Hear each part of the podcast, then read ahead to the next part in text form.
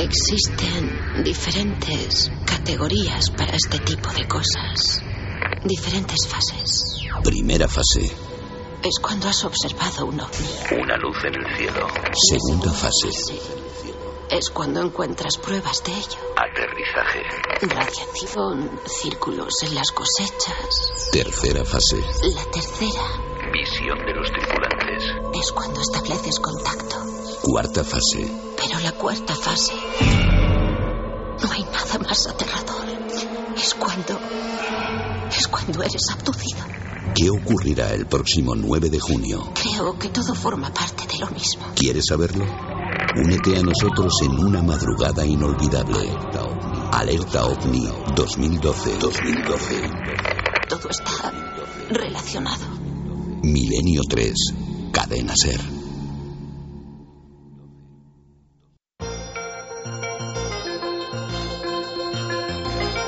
Milenio 3. En la cadena Ser. Con Iker Jiménez.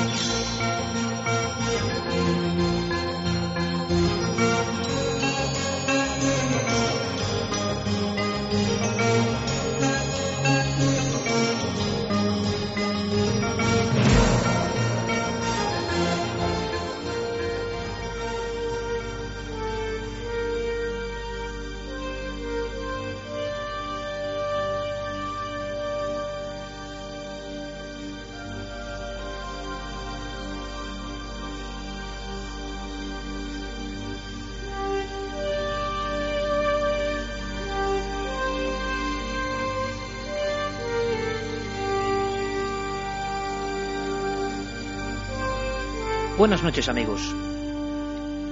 Milenio 3 cumple 10 años. Y aquí seguimos, una década después, contando el misterio, lo insólito, intentando, procurando aprender, procurando informar de lo que casi nadie nos cuenta y creemos que ejerciendo nuestra misión. Es curioso, pero hemos pensado que a una semana de la alerta OVNI 2012, lo lógico, lo recomendable, lo honesto, era dar un paso al frente y contar esos casos que habitualmente siguen bajo el secreto, el secreto personal, el prurito profesional o, en fin, esa discreción que hace que hablemos de los casos que les ocurren a los demás, a los testimonios, a los testigos, pero que con cierta sensación de recelo guardemos en lo más profundo, en la memoria quizá, lo que nos ocurrió a nosotros mismos. Y lo que nos ocurrió a nosotros mismos puede ser, y muchas veces es clave, es el impulso, es la sensación de que la búsqueda tan angosta y tan extraña puede merecer la pena. Resulta que a siete días de la alerta ovni, que es en el fondo el anhelo global de hacer algo distinto y algo hermoso y algo positivo, hemos decidido contar a pecho descubierto y sin red nuestras vivencias, nuestros casos personales. Se han unido un buen puñado de corresponsales y amigos. Lo lógico, y repito lo honesto, es empezar con uno mismo en este décimo aniversario. Parece mentira. Hace diez años, y no es casualidad, sabemos que no existe, comenzábamos en estos mismos micrófonos hablando de ovnis y pilotos y profesionales del aire español. Intervenía Iñaki Gabilondo y había diferentes profesionales que nos contaban sus observaciones. En su voz, a veces ya quebrada por el tiempo, la emoción, la sensación de que habían estado ante algo distinto, algo que les había proporcionado otra forma de ver las cosas. Muchas veces, incluso los pilotos más avezados, militares, civiles, no volvían a ser los mismos. Y a los investigadores la gran pregunta es, ¿a nosotros, a los que seguimos errantes, estas luces, qué nos pasa? ¿Qué nos ha pasado? ¿Cómo hemos interpretado el fenómeno? ¿Nos ha cambiado la vida?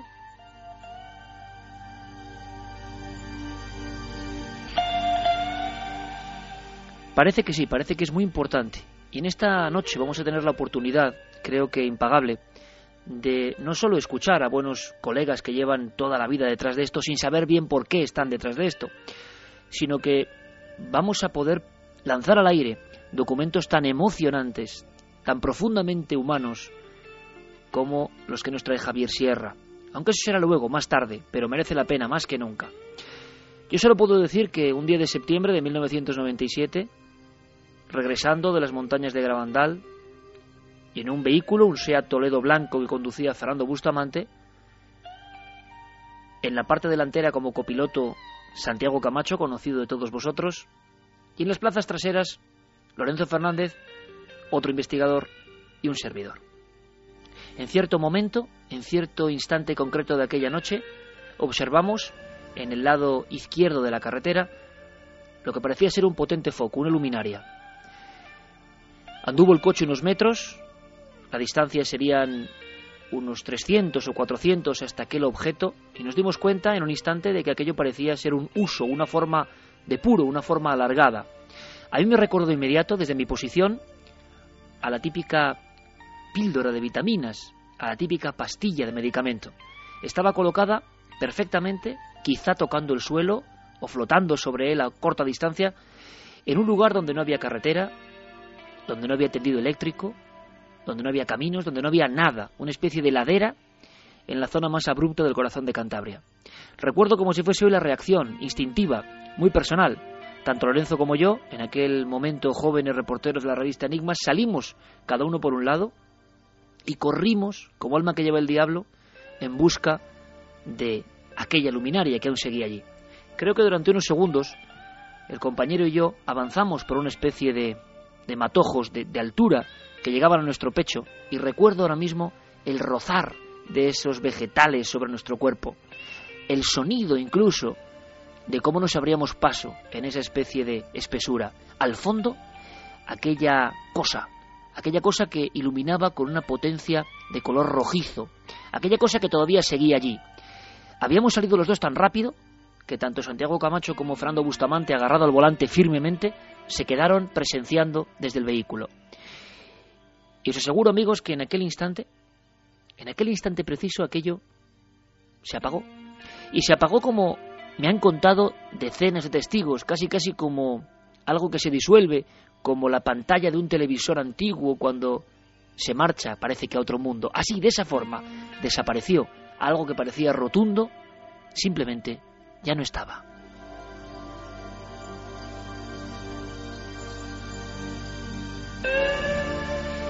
Y en aquel instante, y tengo que decirlo, repito con la palabra honestidad con la que hemos empezado, sentí un, un enorme miedo. Y no lo entendí, porque desde niño perseguía un instante como ese. Pero aquello, su presencia, se había esfumado ante nosotros, no había tanta distancia y ya no había nada. Y yo tengo que decirlo, no nos atrevimos a avanzar más. En ese instante había dos preocupaciones. Una el objeto, una importante porque podía estar tripulado, como han contado tantos testigos, tantos casos, tantas caras de terror, y eran unos cuantos centenares de entrevistas en la faltriquera en aquel momento, en el 97, repasaron mi mente como si fuese una película antigua. ¿Y por qué no iba a sentir yo ese mismo miedo? Pero al mismo tiempo decía, ¿por qué los ovnis tienen que dar miedo? ¿Hay algo negativo en ellos? No lo creo, sinceramente. Allí sufrí todo tipo de impresiones. La segunda preocupación era que las cámaras, el equipo de cámaras, había quedado en la parte trasera del coche, y temía como profesional contar esta historia y no tener la prueba gráfica. En aquellas dudas, quieto en mitad del matojo, a poca distancia de aquel fenómeno, yo sentí un miedo, tengo que confesarlo, y no me gusta confesarlo, como pocas veces en mi vida. Nunca he sentido el latido de algo parecido. Era algo diferente. No sé bien describirlo, es lo inefable, no llegan las palabras, pero sé reencontrarme y reconectar con eso. Ha pasado mucho tiempo, 15 años, 15 largos años. En aquel instante, en las laderas de Gravandal, Milenio 3 y hablaros por la radio de todo esto era simplemente un sueño. Yo sabía que era importante, yo sabía que era una prueba, un momento. Ahora lo interpreto de forma distinta. Ahora quizá lamento no haberme acercado mucho más.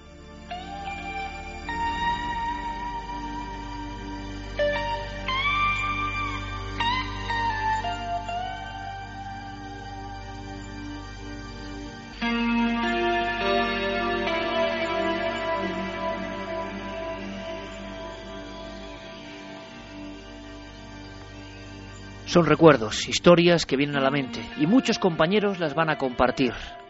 Y con documentos de verdad creo que muy interesantes, sonidos inolvidables, repito. Abrimos líneas de contacto de inmediato, porque hoy es además clave daros pautas, pasos, mezclar la emotividad, el recuerdo, la nostalgia, las sensaciones, lo profundo de todo esto, con todo lo que ya estamos programando para Valladolid, cúpula del milenio, próximo día 9 de junio, día que creo que puede ser clave para muchas cosas. Carlos, compañero, buenas noches. Buenas noches, Iker, ¿qué tal? Eh, pues bueno, recordando, recordando tantas cosas, atentos por favor amigos a lo que viene ahora. Lo que yo he contado es una pura anécdota. Lo de Javier Sierra sí que os va a dejar sin palabras. Abrimos líneas de contacto rápidamente e informamos de todo lo que está ocurriendo, Carlos, porque hoy además vamos a dar los resultados de esa encuesta que llevamos elaborando varias semanas, casi un mes, para saber justo antes de la noche del 9 de junio, alerta 2012, cómo está el patio a este nivel en España ahora mismo. Desde luego que sí, pueden seguir participando todos los oyentes en la página web ikerjiménez.com, esas dos encuestas que ya llevamos varias semanas abriendo.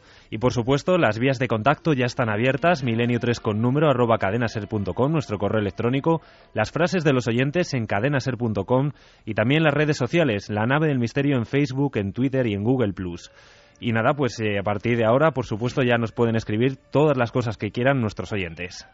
Además, gracias, sinceramente gracias, porque hemos recibido ya muchos mensajes pues dándonos la enhorabuena por esos 10 años, 10 años juntos, 10 años de emisión ininterrumpida. No ha habido un domingo sin Milenio 3, un domingo, a decir, un sábado, un viernes, un domingo en su época. Eh, no ha habido un fin de semana sin Milenio 3 durante una década en la cadena SER. Yo quiero agradecerlo a esta casa y sobre todo quiero agradeceroslo personalmente a todos vosotros. Sin vosotros nada de esto es posible. Sois vosotros y no nosotros los que nos habéis puesto ahí. Con esta enorme responsabilidad, porque uno la siente como una mochila, aunque se emociona al mismo tiempo, ante un evento como el de 9J que está a punto de llegar. Javier Sierra, compañero, buenas noches. Muy buenas noches, Iker. Imagino que también llegan recuerdos, llegan instantes, llegan eh, viñetas del pasado que conforman el misterio más hondo del investigador ovni. ¿Por qué demonios dedica su vida uno a perseguir algo tan a contracorriente, algo tan mal visto? ¿De dónde surge esa especie de vocación diferente a las demás? En ocasiones, el encuentro con lo que parece un ovni, con lo que creemos que es un ovni, con lo que sentimos que es un ovni, lo que representa, es marcante, es, es tremendo, da impulso, da energía, da gasolina, es mucho más clave en nuestra vida de lo que pensamos. La clave hay que buscarla probablemente en la infancia, en la infancia de cada uno de nosotros, en esa época de la vida en la que todo nos parece maravilloso, nuevo, fresco, y cuando eh, nos atrevemos a salir a la calle en una noche como esta y no preocuparnos por lo que está aquí abajo, sino levantar la mirada, ver las estrellas, algo tan simple, un ejercicio tan sencillo como ese, pero a la vez darse cuenta de la enorme vastedad que hay ahí arriba y lo infinitamente pequeños que somos. Javier, eh, yo creo que vamos a ir sin descanso. Eh, estoy seguro que el día 9J eh, va a ser un aluvión de información. quiero que nos cuentes tu caso en cinco documentos sonoros que a mí, al escucharlos previamente, me han puesto los pelos de punta y casi me han hecho de verdad humedecer los ojos por todo lo que significa eso.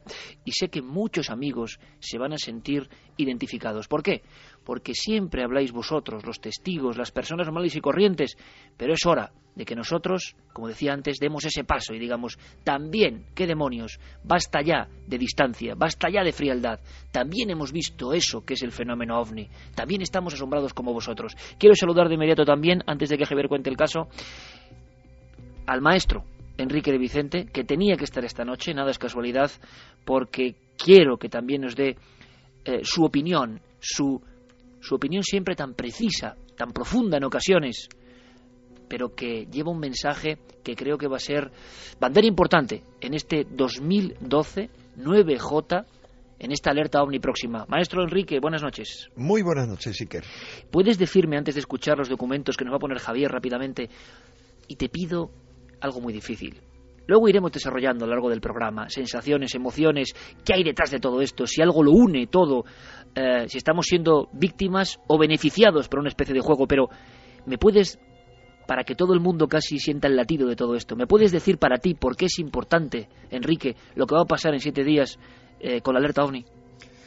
por muchos motivos. Pero mira, eh, no hace falta más que escuchar lo que dicen las noticias, ver lo que hay a nuestro alrededor, la depresión en la que vivimos, el estado de zombificación en el que vivimos, para comprender que esta puede ser una alerta de despertar. Es decir, es como eh, pedirle a la gente, no miréis a la crisis, no os hundáis en el miedo, mirad al cielo. El cielo siempre ha sido, a lo largo de todos los tiempos, un motivo de esperanza. Eh, yo creo que es muy importante esta alerta ovni porque para muchísima gente eh, va a suponer una tremenda ilusión, va a ser la gran noche que va a quedar para muchos impresionada en la retina de su alma, como si fuera el mejor fin de año o la mejor noche de Reyes. Yo creo que para vivir esta noche con una esperanza, con una ilusión, hay que conectarse con nuestra alma de niños, porque solo desde ese espíritu limpio y abierto de los niños se puede realmente ver el cielo, solo desde ahí.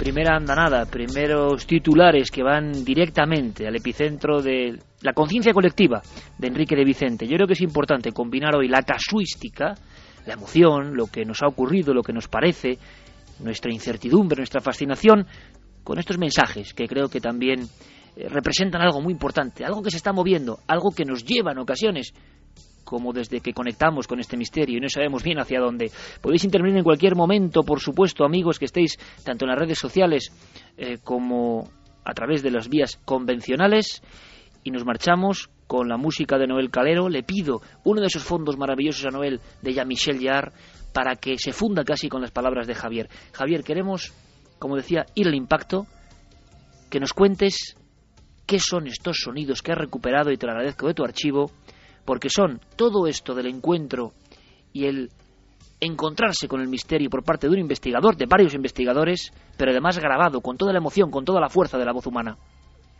Pues Iker, cuando mm, he abierto mi archivo y he retrocedido en el tiempo 25 años, porque lo que quiero contaros esta noche sucedió hace 25 años, hace cinco lustros, eh, me he preguntado, y llevo todo el día con ello en la cabeza, ¿por qué no he escrito nada sobre esto?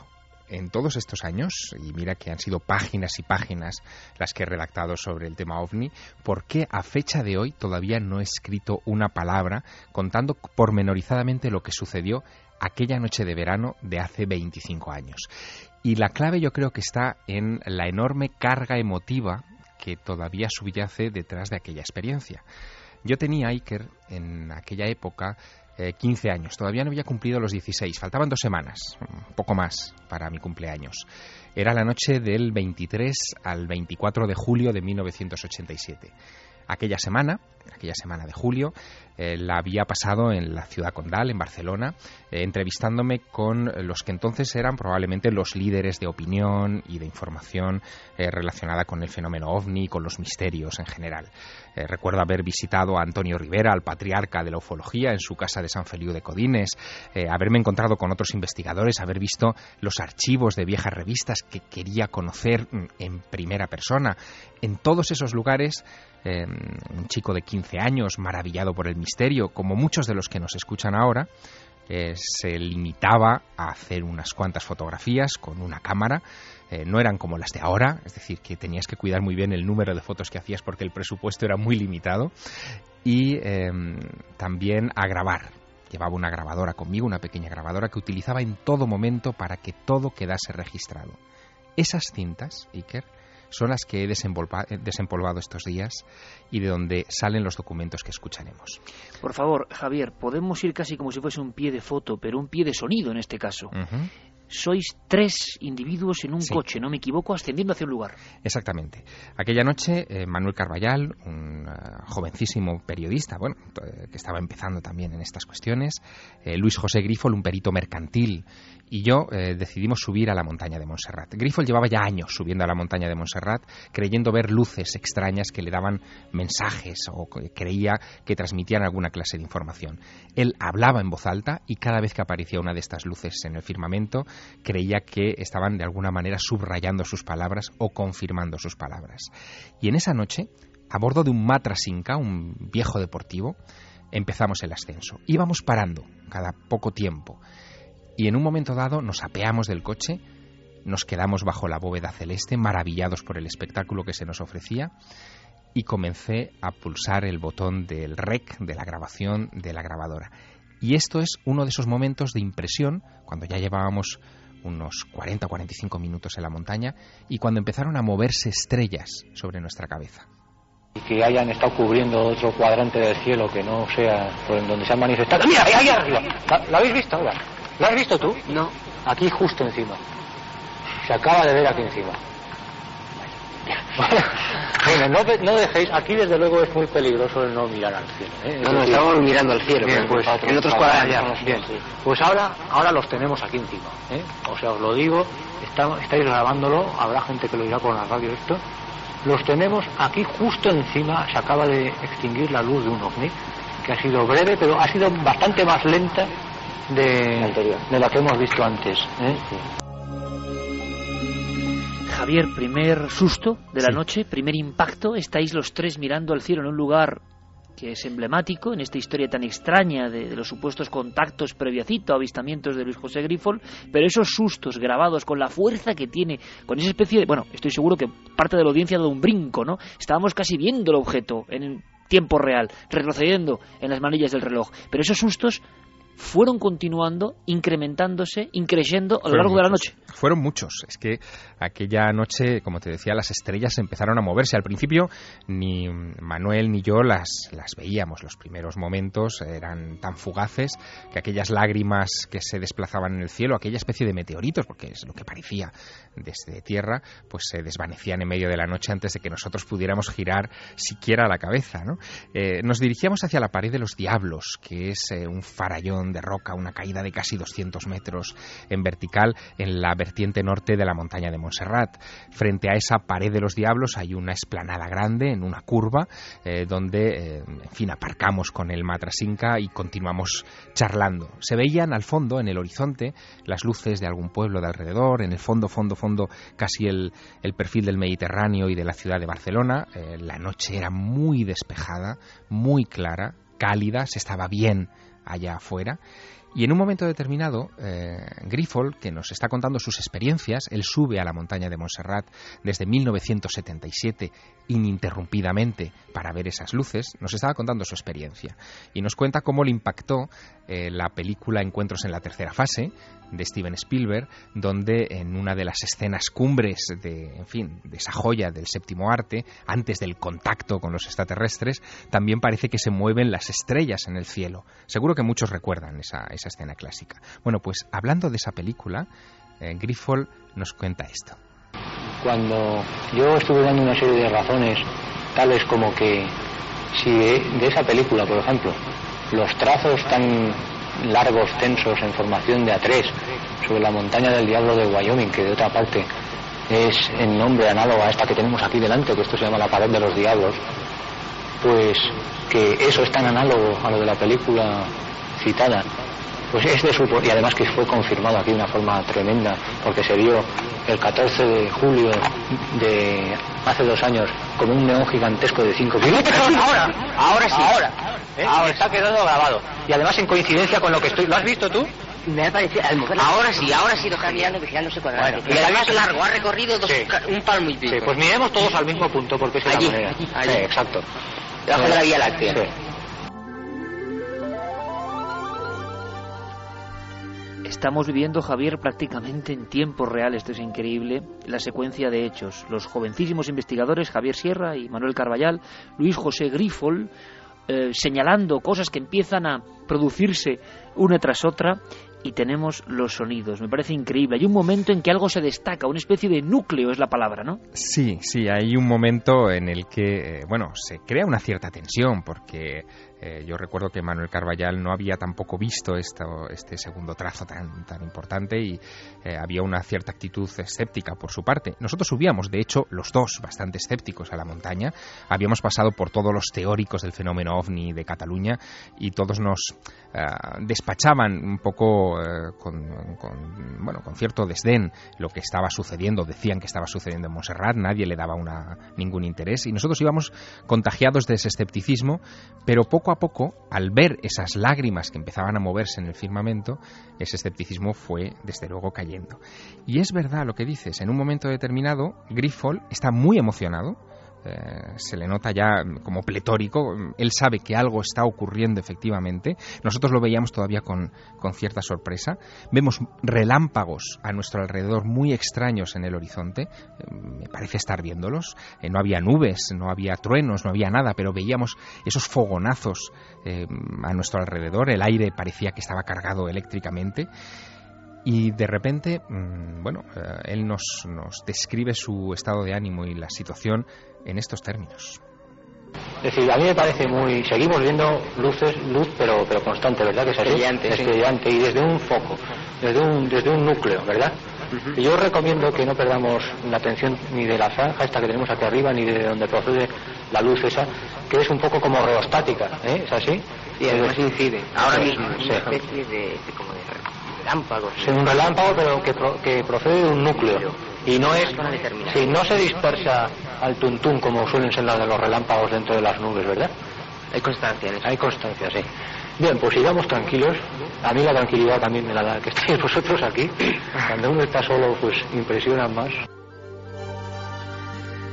El ambiente se estaba cargando, Como te puedes imaginar. Eh, nosotros estábamos contagiados un poco de esa, de esa expectación, seguíamos charlando, eh, era noche, noche, no había luna, eh, las estrellas brillaban mucho sobre nuestra cabeza, teníamos, en fin, toda la, toda la madrugada por delante si, si pretendíamos estar allí de observación y en un momento determinado, claro, eh, recordamos, eh, como buenos aficionados que éramos al tema de los ovnis, eh, las primeras alertas ovni, las salidas, digamos, arropadas por la radio de Antonio José Alés y de tantos otros, en esas vigilias de vigilancia del cielo. Y bueno, hablamos, hablamos de este asunto, de las alertas ovni precisamente, y esto es lo que pasó cuando, cuando hablábamos de ello. Las alertas ovni son provechosas. Pues pienso que sí, en la medida en que se tratan de hacer de una forma honesta y que sirven pues para iniciar a personas en la observación del cielo y para constatar lo que se ha dado en, verse por quienes actúan, como allá, ahora se ha visto, ¿eh? por quienes actúan. Aquí a nuestra derecha se ha visto esto, estas señales. Y siguen siendo los, relámpagos los que nos sorprenden también. Sí. Sin truenos, por cierto. Y sin nube alguna.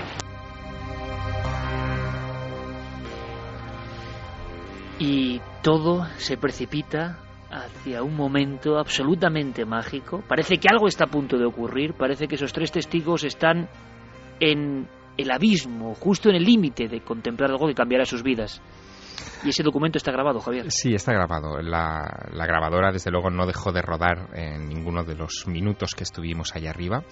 Pero la sensación que yo iba teniendo en, eh, en ese momento, cuando ya llevábamos, en fin, bastante tiempo en la montaña, era de absoluta soledad. No, no pasaban coches por la carretera, eh, era ya la medianoche, acababa de pasar la medianoche, estábamos ya en el 24 de julio de 1987 y mm, de verdad la sensación que, tenía cada vez mayor era la de aislamiento, la de soledad. Y pasados tres minutos de la medianoche, eh, sí que puedo decirte que vi algo que cambió mi vida. Vamos a hacer algo, Javier. Como sabes que es sagrado y además es una cosa que se te ocurrió a ti, que son las noticias en la cadena SER, y sabes que eso es, vamos, inexcusable, vamos a casi a respirar hondo. Vamos a ir planificando cosas de la alerta OVNI, vamos a ir sabiendo lo que ha pasado en el mundo, todos, sinceramente, con el corazón en un puño, porque ¿qué vivió Javier Sierra? ¿Qué se grabó? ¿Cómo serán las voces? ¿Por qué ha sido tan importante? Es importante también en la vida de otros investigadores ovni, los ovnis o la inteligencia que hay detrás nos dan de vez en cuando señales para seguir divulgando, esforzándonos. En fin, al regreso, después del boletín de las noticias del misterio, obligado, como siempre aquí en la cadena Sera, que todos tengáis la información al minuto, Javier nos va a contar qué pasó. Enrique también, su propio caso, por supuesto, su perspectiva, pero sobre todo vais a poder vivirlo, vais a poder escucharlo. Ahora, noticias en la SER.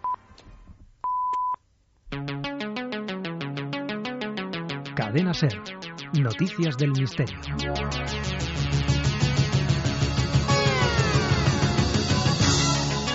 Esta semana, Neil Armstrong, el primer hombre que pisó la Luna, ha concedido, después de muchos años, una entrevista a una televisión australiana donde asegura que el alunizaje no era seguro. I should say that uh, I thought uh, Debo decir que pensaba que teníamos un 99% de posibilidades de regresar a salvo a la Tierra, pero solo un 50% de posibilidades de hacer un alunizaje exitoso en el primer intento. Había muchas cosas desconocidas sobre ello y que no habían sido demostradas todavía. had not been demonstrated Armstrong yet. ha dicho que todo lo que se conocía sobre la Luna en el año 1969 no había sido demostrado. Uh. El calor de la superficie lunar podía afectar a nuestro sistema, por lo que teníamos que tener cuidado. Podíamos tener problemas térmicos que si empeoraban no obligaban a tener que despegar inmediatamente y salir de allí, pero todo funcionó de forma correcta. Esto preocupaba, pero como todo parecía ir satisfactoriamente, decidimos permanecer en la superficie más tiempo. Stay up, stay on the surface uh, a bit longer. El astronauta estadounidense ha señalado que se toma a broma a quien dice que no estuvo en la Luna. People love conspiracy theories. I mean, A la gente le encantan las teorías conspiranoicas, son muy atractivas, pero nunca me han preocupado porque sé que algún día alguien volará de nuevo y recogerá la cámara que yo dejé.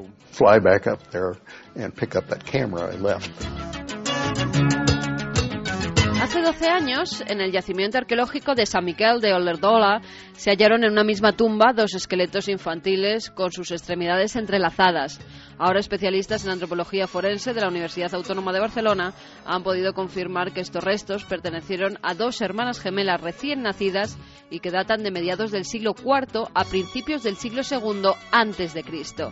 Eulalia Subirá, investigadora de la Universidad Autónoma de Barcelona y coautora del estudio, nos habla de él. El proceso que demostraba que se trataba de gemelos ha sido un estudio clásico a ciegas de los individuos hallados en la habitación, que eran nueve, y al contrastar estos dos nos dio la misma información. Dos niñas de 38-40 semanas de gestación que demostraban que se trataba de gemelas. El ritual de enterramiento propio del periodo ibérico es la incineración. Los niños, sin embargo, los enterraban en el pavimento de las casas. Y aquí es de destacar que lo hicieran en una zona de taller, en concreto, donde se teñían las pieles. Según los expertos, pudieron morir en el parto o a consecuencia de un embarazo difícil. Nos vamos hasta Corea, donde se ha descubierto un niño momificado con los órganos bastante preservados, por lo que se ha podido llevar a cabo un análisis genético, descubriendo que el genoma completo de hepatitis B es el más antiguo del mundo. Los investigadores tratarán ahora, con los análisis adicionales, estudiar la evolución de la hepatitis B crónica y ayudar a entender la propagación del virus, posiblemente desde África a Asia Oriental. El doctor Justo Hernández, experto en virología y profesor de la Universidad de La Laguna, nos habla del descubrimiento. La primera epidemia de hepatitis B data de 1885 y esta momia eh, coreana de un niño eh, pues es del siglo XVI. Es decir, que ya se ve que la hepatitis B, esos virus, ya era, eran muy antiguos. Además, incluso analizando esas proteínas, eh, se ha visto, según dice Mark Spiegelman de la Universidad Hebrea de, de Jerusalén, que es el que ha hecho estas investigaciones, pues que puede ser de hace 10.000 años. Ahora miramos al cielo, porque un grupo de investigadores de la NASA ha anunciado que la Vía Láctea y Andrómeda chocarán. Pero que no se asuste nadie, porque el acontecimiento tendrá lugar dentro de 4.000 millones de años. Entonces cambiará para siempre el aspecto del cielo, la historia de nuestro Sol y su sistema de planetas. José Manuel Nieves, director del área de ciencia del periódico ABC, nos explica qué ocurrirá. Hay unos entre 200.000 y 400.000 millones de estrellas en nuestra galaxia, en la Vía Láctea, y cerca de un billón de estrellas en Andrómeda. Pero las distancias entre las estrellas harán que se entrecrucen eh, algunas tocarán, pero van a ser las menos.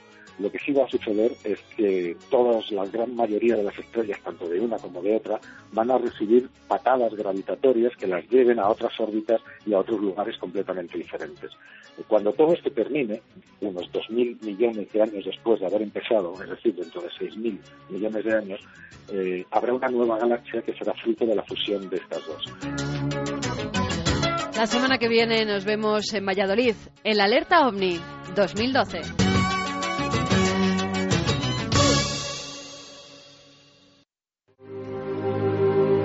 Diez años después de la tragedia del Prestige en la costa gallega, cadenaser.com te trae en exclusiva el documental Marea Blanca, de Isabel Coixet y Coronita Save the Beach.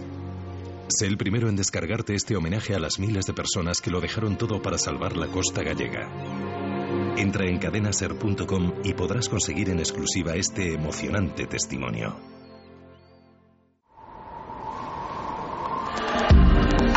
Nunca antes habías estado tan cerca de lo desconocido. Milenio 3. Cadena Ser.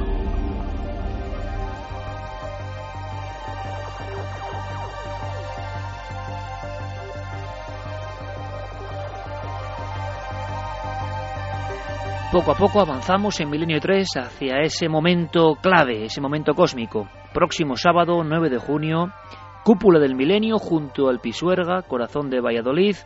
Nos dicen muchas personas que quieren conseguir entradas, siempre gratuitas, para esa emisión. Iremos dando datos a lo largo de la noche.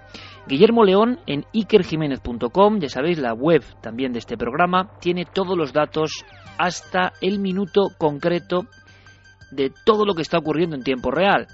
Una de las cosas, precisamente, esas entradas que se darán en Valladolid. A lo largo de esta semana podéis poneros en contacto con la cadena Ser en Valladolid y ellos son los que darán las entradas. Unas 1.200 plazas.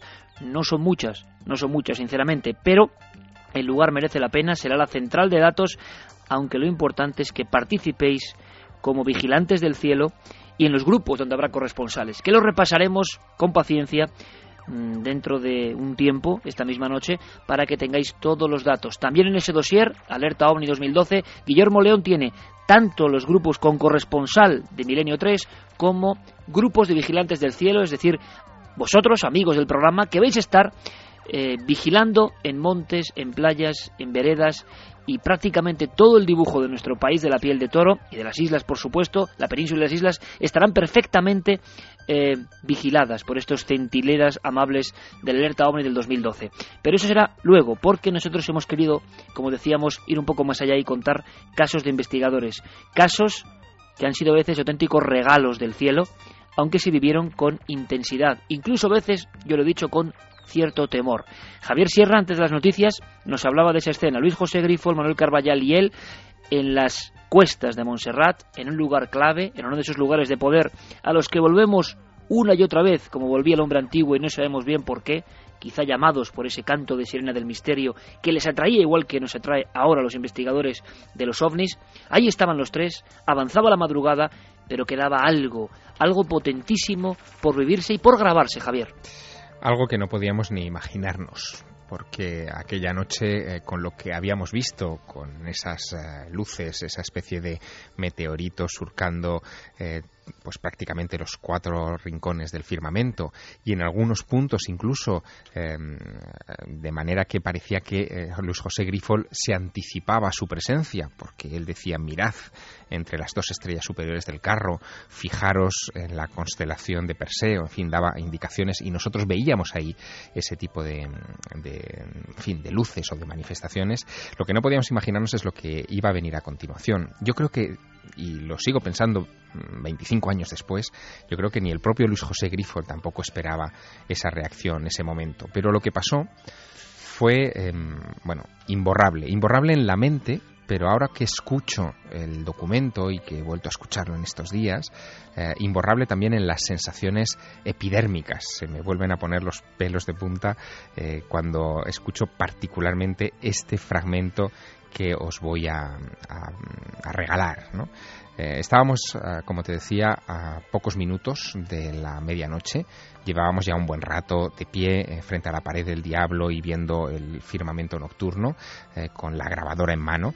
Teníamos las cámaras de fotos eh, cerca, pero en fin, las manifestaciones eran tan fugaces que, ni, en fin, se nos ocurría enarbolarlas para, para enfocar al firmamento nocturno. Así que en un momento dado eh, Manuel Carballal hace una observación en voz alta a todo aquello que estaba pasando.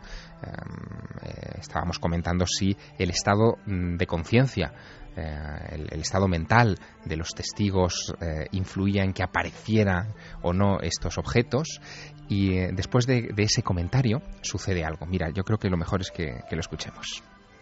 Es lo que quería decirte, que eso podría ser una especie de. Vamos a abrir la mente, imaginar un poco. Que podría ser una especie de. Mira, mira, mira, mira, mira, mira, mira, mira, mira, mira, mira, mira, mira, mira, mira, mira, mira, mira. Abrir la mente, ¿eh? Dios. ¿Eh? ¿Eh? Esto. ¿Qué ha aparecido? Esto. ¿Eh? Cuando has dicho abrir la mente, esto, hay que escribirlo de pe a pa todo, ¿eh? Esto es lo más increíble que he visto en mi vida. Y lo digo ahora en directo. Esto es demasiado. Son las 12 y 3 minutos. Sí. Y lo que acabamos de... Yo no me atrevo a describirlo, desde luego. Esto, esto ya no es lejos. Esto Abrir de nuestras cabezas. Tengo la piel de gallina. ¿Eh? Estáis contentos, ¿no?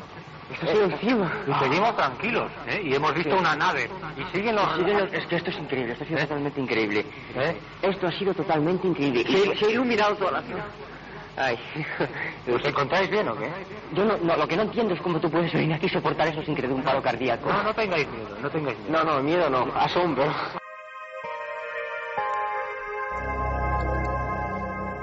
Estábamos aterrorizados, Iker. No tengáis miedo, decía Grifo. Sí, no tengáis miedo. bueno, lo que vimos eh, sobre nuestras cabezas, en nuestra vertical, eh, a una distancia que yo siempre he calculado muy corta, quizá un centenar de metros, quizá un poco más, fue un objeto grande de, color blanco, muy brillante, refulgente, con un centro muy vívido de color verde esmeralda y una especie de chispas anaranjadas por detrás, como a modo de cola. Apareció y como habéis podido escuchar en cuestión de dos tres segundos eh, aquello que había expulsado la noche de repente también lo volvió a engullir.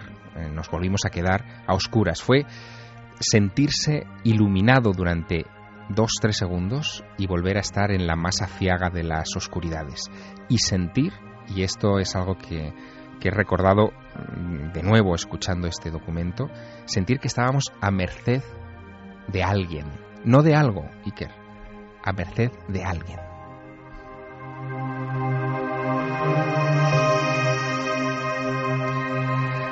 Hubo un eh, epílogo a esta historia, muy curioso.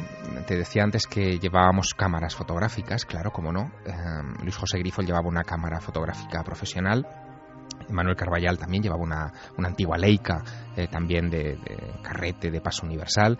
Yo llevaba una pequeña Instamatic, una cámara fotográfica, eh, bueno, pues casi de, turista, de niño, eh, con el carrete blindado, de estos que aunque la cámara se te caiga al suelo y se te abra, el carrete no se velaba, solamente se velaba el, en fin, el negativo que en ese momento estaba visible en la ventanita del cartucho. Y mm, aunque no tomamos ninguna foto, en, esa velada nocturna, no, tuvimos oportunidad y en el momento del avistamiento no nos acordamos sinceramente de que llevábamos las cámaras encima. Lo que ocurrió en los días siguientes fue muy curioso. Em, yo llamé a Luis José Grifol para que me enviara algunas eh, fotografías que había tomado en el ascenso eh, como recuerdo de aquella velada y él me pidió que hiciera lo mismo porque eh, había llevado ya a revelar su carrete fotográfico correspondiente y el carrete se había velado. A Manuel Carballal se le veló también el carrete. Y mi carrete, eh, que llevaba las fotos de toda aquella semana maravillosa con investigadores, en revistas, con escritores vinculados al tema ovni. Imagínate el recuerdo para un adolescente que estaba, en fin, enamorado del misterio, el, el recuerdo valiosísimo, bueno, impagable de aquella semana, de aquel viaje increíble de adolescencia, aquel carrete también se veló.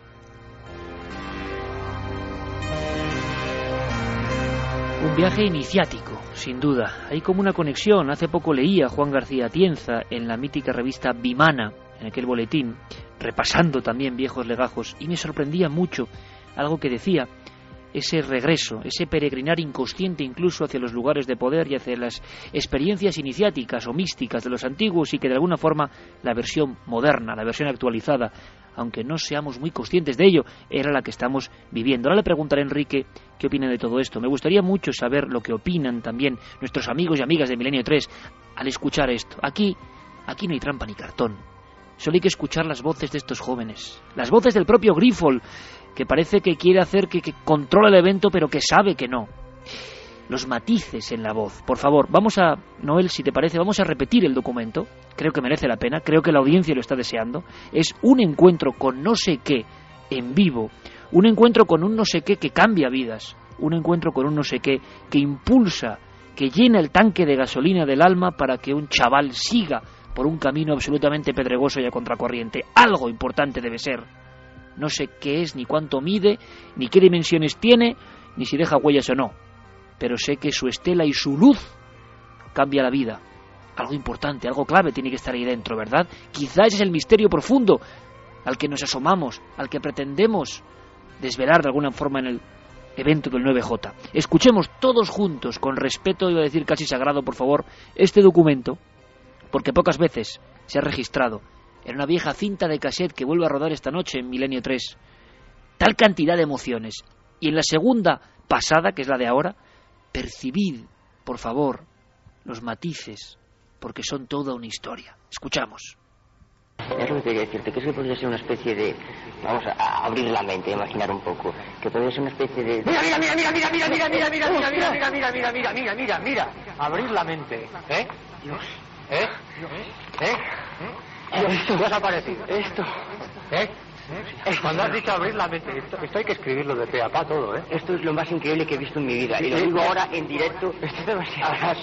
Son las 12 y 3 minutos. Sí. Es demasiado. Y lo que acabamos de... Yo no me atrevo a describirlo, desde luego. Esto, ya, esto ya no es lejos. Esto es Abrir la de nuestras cabezas. Tengo la piel de gallina. ¿Eh? Estáis contentos, ¿no? Esto sigue encima. Y seguimos tranquilos, ¿eh? Y hemos visto Sí. una nave. Y siguen los... Es que esto es increíble, esto ha sido totalmente increíble. ¿Eh? Esto ha sido totalmente increíble. Se, se ha iluminado toda la ciudad. Ay. ¿Os encontráis bien o qué? Yo no, no, lo que no entiendo es cómo tú puedes venir aquí y soportar eso sin que te dé un paro cardíaco. No, no tengáis miedo, no tengáis miedo. No, no, miedo no, asombro.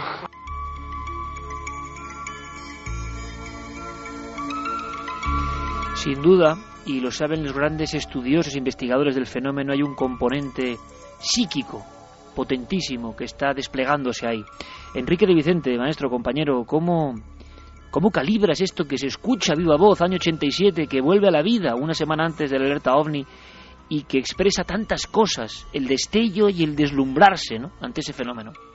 Pues hombre, yo creo que eso es la realidad. La realidad no es, no son las elucubraciones intelectuales, no son los corsés que nos impone el sistema establecido de lo que es correcto y lo que es incorrecto, sino que la realidad es la vida que fluye en nosotros, las emociones, el impacto que nos produce lo que vemos y este impacto tremendo que nos produce lo desconocido. Eso es, estamos enfrentándonos a una realidad clara.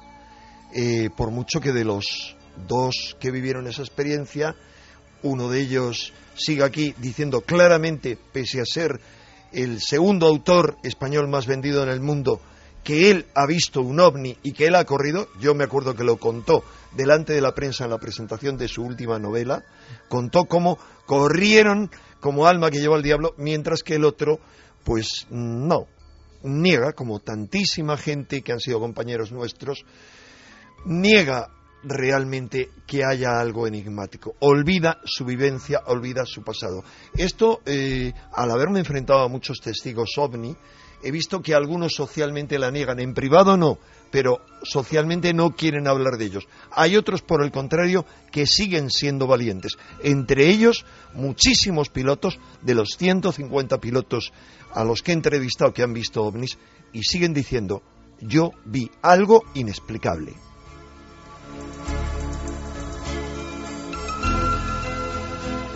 Imagino que en la mente de Javier Sierra eran muchos recuerdos, muchas sensaciones, pero qué interesante lo que dice Enrique eh, de la reinterpretación por parte del propio testigo, eh, el que niega incluso la propia evidencia o que se amolda a la lógica, pasa a muchos testigos esto, y otros que sin embargo han quedado tan impregnados, tan emocionados, el componente psíquico ha sido tan fuerte el deslumbre, la sensación casi de hilar esto con una experiencia mística. Eh, creo, Enrique, no sé si me equivoco, que hay muchos nexos eh, entre lo que eran las antiguas experiencias místicas de todos los niveles y lo que siente, la emoción que vive, eh, la expansión de esa emoción, la sensación de que uno está delante de algo que quizá no vuelve a ver en su vida y que puede dar sentido a lo que le queda de vida.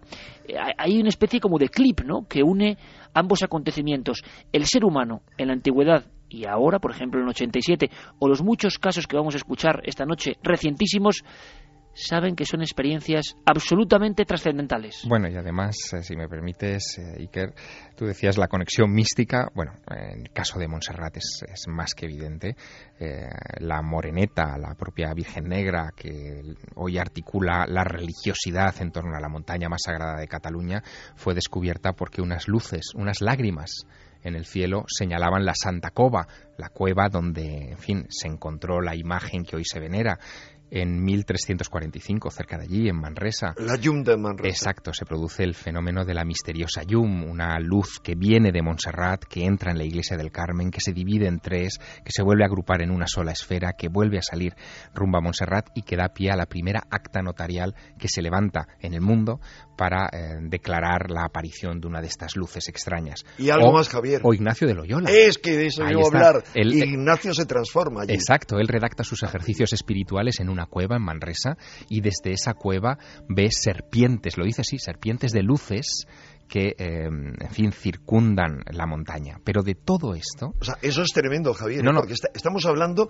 ni más ni menos que el fundador de la compañía religiosa más importante que sigue teniendo en este momento un poder oscurecido en el Vaticano, pero es una de las dos grandes fuerzas que combaten. Pero fíjate, de, todo esto, de todo esto, Enrique y Iker, em, yo de, lo que hemos escuchado esta noche, de este documento que, en fin, ha quedado ahí por alguna razón, yo creo que tiene un sentido todo, ha quedado, eh, ha quedado grabado y, nos transmite la, la, emoción intacta 25 años más tarde.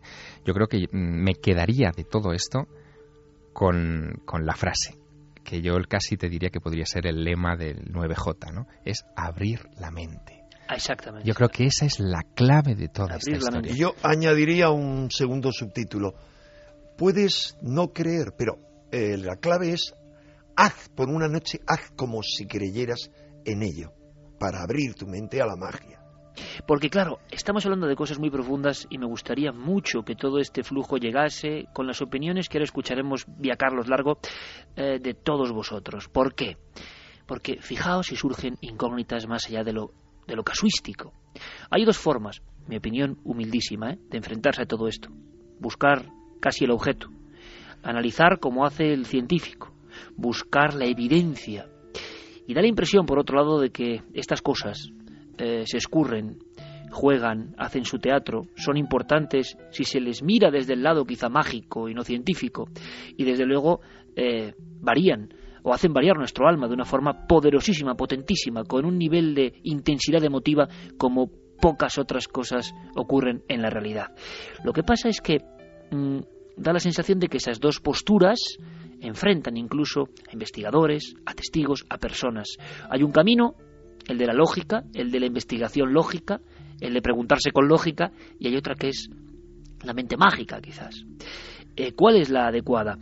¿Los ovnis se aparecen algunos testigos se nos han aparecido por algo, yo sé que esto puede sonar absoluta locura. Uno luego piensa, y ayer mismo yo lo hablaba con Javier Sierra, eh, uno piensa en lo que ha sido su vida y vamos a ir, como he dicho antes, a pecho descubierto y sin red, antes del 9J, yo creo que merece la pena, y se da cuenta de que su vida no ha sido nada cotidiana, nada normal, nada convencional, y que el fenómeno ovni, como puerta de entrada y llave a otras muchas cosas, han configurado un espíritu, una forma de ver las cosas, una vida mágica, para algunos seguro una vida inmadura, infantil, pero que es muy distinta de las vidas homogeneizadas con las que yo me encuentro todos los días. Yo sé que no soy igual. Sé que para muchos estaré loco por creer en estas cosas, por sentir estas cosas. ¿Qué pasa ahí? Eh, ¿Son señales que tienen que ser interpretadas? ¿Quien ya ha borrado su mente mágica, aunque le aparezca la señal, es incapaz de percibirlo? Bueno, yo creo que es increíble, pero encima es que últimamente estas cosas parece que, que continúan, que siguen, que evolucionan. ¿Qué pasará el 9J? Veréis, vamos a escuchar a un compañero, Ángel Briongos, porque nos habla de algo que ha pasado hace apenas una semana en uno de los centros eh, neurálgicos. Importante hablar de los puntos concretos, porque muchos están pasando cosas. Los puntos que se han elegido y que algunos han elegido eh, libremente, sin darse cuenta de que acudían a auténticos epicentros sagrados desde la antigüedad. Tampoco deja de ser misterioso eso, ¿eh? que la gente de motu propio, incluso sin saber del misterio, al final decida estar en un sitio, acampar en un sitio, mirar en un monte, sin saber que allí está un pasado muy poderoso con este tipo de encuentros. Bien, Ángel Briongos hace una semana. Conectemos todo esto con la pura actualidad. Ha ocurrido en Calatorao, eh, donde va a haber un observatorio astronómico donde nos van a ayudar. Ha pasado hace nada y quiero que lo escuchéis. El avistamiento que tuvimos eh, fue en Calatorao, en la provincia de Zaragoza, el lugar elegido eh, para la alerta OVNI justo hace una semana prácticamente, el domingo pasado, ni una semana, ¿no? Es como, como si fuera una especie de avanzadilla, ¿no? De lo que, de lo que está por venir, porque en un principio nosotros eh, no fuimos testigos de aquello, estábamos grabando, pues digamos, la zona y demás para poderlo subir a la social media y poder pues comentar el lugar de, de donde va a ser el alerta OVNI en Calatorao para el, para el 9J, ¿no? Y nos encontramos con que a la hora de revisar las imágenes eh, parecía que pasaba algo eh, algo con mucha velocidad, a una velocidad increíble, eh, por encima de nuestras cabezas, en, milésimas de segundos, porque fue el editor cuando eh, la persona que se encarga de editar los vídeos nos dijo, oye, observar esto. Entonces lo, vimos y, bueno, pues primero tratas de ser escéptico, ¿no? Y de decir, eh, pues esto podría ser una aberración de la propia cámara, del programa al abrir el, el, propio archivo para editarlo, pero no, es que estaba allí.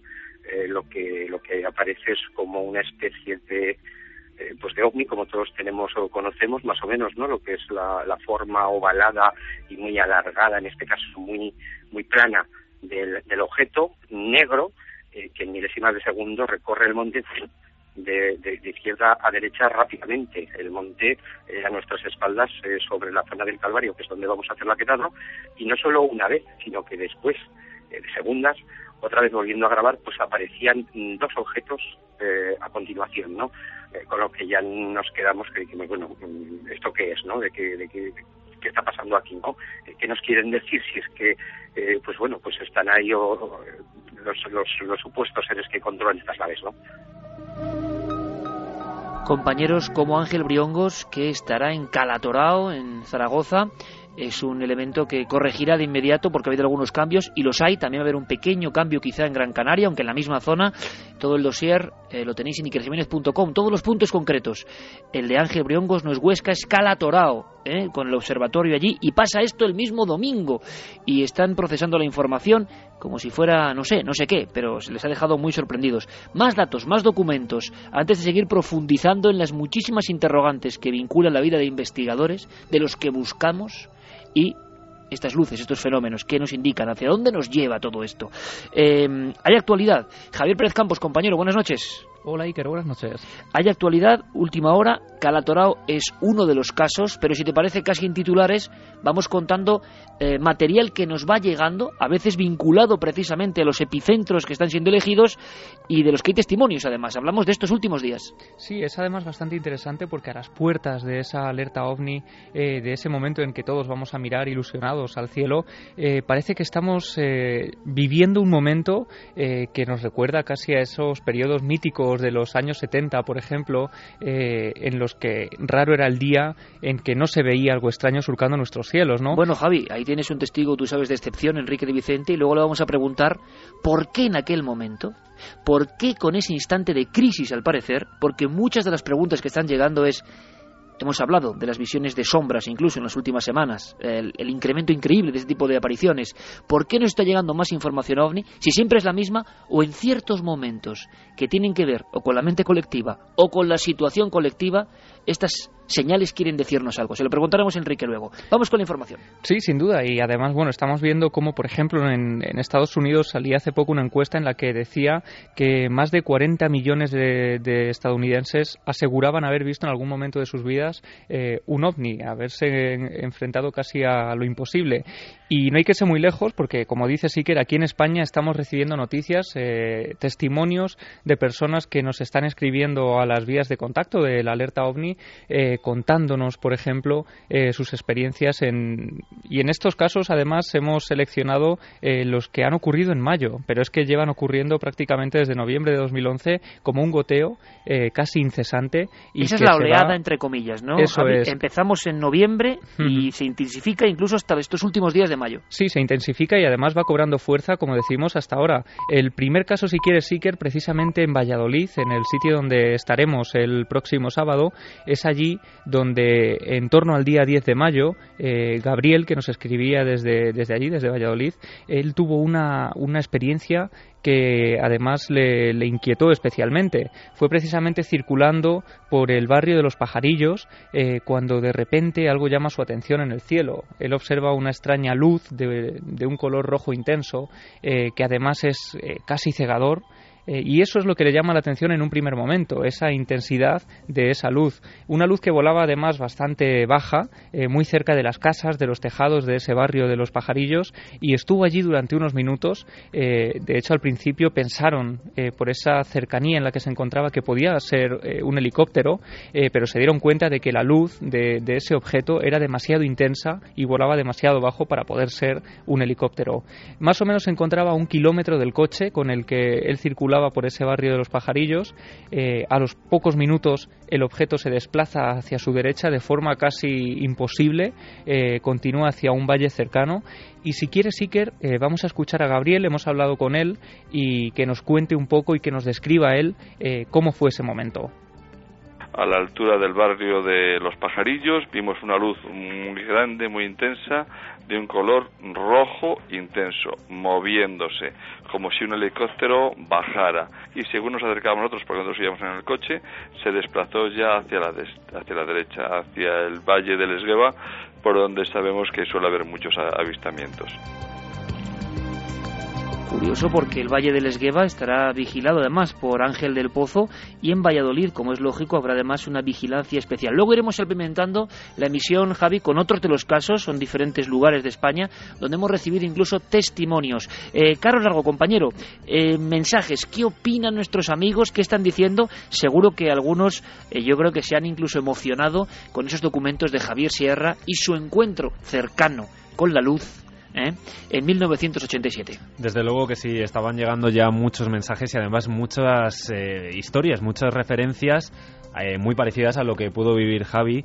Y bueno, pues por ejemplo, eh, Jonay Rodríguez de Gran, Canaria, de Gran Canaria nos decía, hablando de los cielos, ya que se acerca el 9J, quiero comentar que hoy, hace alrededor de una hora y media, estaba haciendo fotografías en un lugar en el campo y he visto una de esas especies de meteoritos naranjas que pasan despacio, que a veces se pueden ver en nuestros cielos. Fran Benítez también nos decía, el día 20 de mayo de este año me encontraba en Manchester, era alrededor de las 11.45 de la madrugada, y vi un objeto aproximadamente de- del tamaño de la luna, de un color oscuro, podía ser negro, no brillaba. Lo vi trasladarse durante unos minutos, recorrería mucha distancia, pues del tamaño de la luna pasó al de un pájaro pequeño y su recorrido fue como dirigirse hacia el norte, y después lo perdí ya a lo lejos. Carlos Martín también nos hacía llegar su historia. Hola amigos, soy de un pueblo abulense, Madrigal de las Altas Torres. Una tarde de domingo a finales de los 90 volvía de un viaje a Madrid. Cuando al mirar por la ventana del autorres pudo ver, pudo ver con total claridad cómo una nube marchaba en dirección contraria a las demás. Al fijarme absorto esa nube fue literalmente convirtiéndose en una especie de zeppelin. En un instante ese objeto que no era normal y menos allí, y menos allí se acható y desapareció a velocidad incalculable. Miré al asiento de detrás de mí como sin saber si era mi imaginación, y un chico me miró y asintió como diciendo, yo también lo he visto. Edu Torres también nos hacía llegar su historia. Decía, el 11 de julio de 2009 estábamos mi novia y yo en Cala de Embou, en Ibiza, en la playa, pasada la medianoche, mirando hacia el norte. En un momento vimos una luz en el cielo lo lejos como el frontal de un avión. Surgía del noreste, más allá de la bahía de San Antonio, con dirección oeste en vuelo prácticamente horizontal. No le dimos mayor importancia hasta que seguidamente surgieron otras seis o siete luces iguales con la misma dirección. No iban en formación, pero sí que mantenían la misma velocidad. Maralbert también nos decía, yo vi hace tiempo algo que me dejó marcado. Estábamos frente a un aeropuerto a lo lejos, una luz que subía en perpendicular. No había otro aeropuerto en los alrededores. Era para mí inexplicable. Además, muy atentos amigos, eh, todos en contacto, nos están llegando casos de hoy, testimonios de hoy. Es verdad que la posibilidad de comunicación ha ampliado eh, la capacidad de enterarnos de lo que pasa al minuto de una forma absolutamente exponencial. Antes sería impensable realmente eh, tener noticias tan frescas. Además, muy reciente, Iker. Por ejemplo, Nicolás eh, nos decía que hoy a las 10 y 5 de la noche que ha visto una luz que parecía ser una especie de helicóptero que tomó una gran velocidad y una intensidad y que le llamó mucho la atención en Las Palmas, en plena ciudad en Las Palmas. Es curioso porque Jonay, el primer testimonio, hablaba de unas fotografías realizadas también en Canarias hoy. Exactamente hoy, esta tarde. En fin, está ocurriendo, está pasando y nosotros queremos tener toda la información. La diferencia de esta alerta ovni con cualquier otra es que es la alerta global. La mente global, la conciencia global y el misterio global. Todos interconectados, mm, con todos los continentes, con casi todos los países. En caso de un centenar habrá personas que siguen el programa mirando los cielos. ¿Tendremos la respuesta de esas entidades, de ese misterio, de ese arquetipo, de ese egregor, no sé de qué, pero tendremos alguna respuesta? Enrique, ¿tú eres eh, pesimista o tienes esperanza de que ocurra algo y si ocurre algo, esto sé que es profetizar y es muy difícil, ¿qué crees que podía ser? Muchas personas nos hablan del momento tan crítico, tan absolutamente crítico, nosotros no lo sabíamos, claro, pero estamos haciendo la alerta ovni y será casualidad o no, y por supuesto abro el debate eh, con dos figuras como vosotros, que sabéis mucho más que yo, eh, en este instante, que muchos hablan de instante casi casi previo al abismo, que espero que no, y hay que ser positivos, pero en este instante de tensión social, económica y mental tan fuerte, hacemos justo la alerta ovni. ¿Podrá pasar algo? ¿Está relacionado? Vamos a ver. Eh, primero, eh, ante todo, esperanza. O sea, yo lo que he comentado cuando han dicho, ay, ¿cómo es que vas al atazar? Hombre, ¿a qué vas? ¿Crees que vas a ver algún orden? Y digo, pues claro, si no, no iría. Pero voy con esa ilusión, con esa esperanza alguien que me ha hecho algún comentario escéptico, le he dicho, tú juegas a la lotería, ¿verdad? Eh, sí, ¿con qué esperanza? Con que te toque. Bueno, pero yo aquí vamos con una esperanza mayor, con esa esperanza que nos hace mirar al cielo y tú lo has comentado antes, la luz, que es lo que normalmente eh, interpretamos como, como ovnis por la noche, ha sido siempre un símbolo de lo sagrado. Pero hay algo tremendamente importante. Esta semana es una semana clave para los mayas.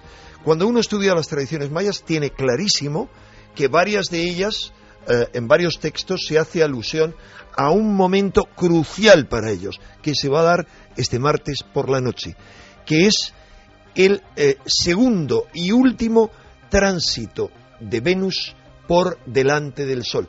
El anterior se dio en 2004, eh, pero tuvo que ver eh, realmente fue por la parte inferior de, del Sol. En este momento se va a dar por arriba, porque es sumamente importante y porque es una preparación para ah, esa alerta ovni desde mi punto de vista. simplemente eh, porque eh, porque lo que ocurre, perdón Iker, si me hablas no te escucho porque no tengo retorno. No, no te preocupes. Me estoy cambiando de, todo perfecto, auriculares. Eh, simplemente... Pequeños, pequeñas cosas que pasarán en el alerta OVNI también, esto es de lógica. Cuéntanos, Enrique, te escuchamos sí, perdón. perfectamente. Eh, ahora, ahora ya te estoy escuchando. Simplemente porque eh, es un momento de tremenda importancia que interpretaban los mayas como un momento propicio para, para, iniciar las guerras, pero que tiene otra serie de connotaciones. Según un montón de, de, estudios que he realizado, no tengo ninguna duda de que esta va a ser una semana crucial para muchos, una semana de miedo, una semana de crisis. Hablo de esta semana, no hablo de este mes. En muchos sentidos, puede ocurrir de todo. Es más, tengo la absoluta certeza de que al menos eh, un acontecimiento impactante de algún tipo, no sé de cuál, va a tener lugar. En una situación como esta, lo que es indispensable es mantenernos con conciencia, con ilusión, con esperanza, frente al caos que va a caracterizar esta semana y frente al miedo tremendo que va a caracterizar esta semana. Por eso me parece increíblemente importante que días después se vaya a realizar la alerta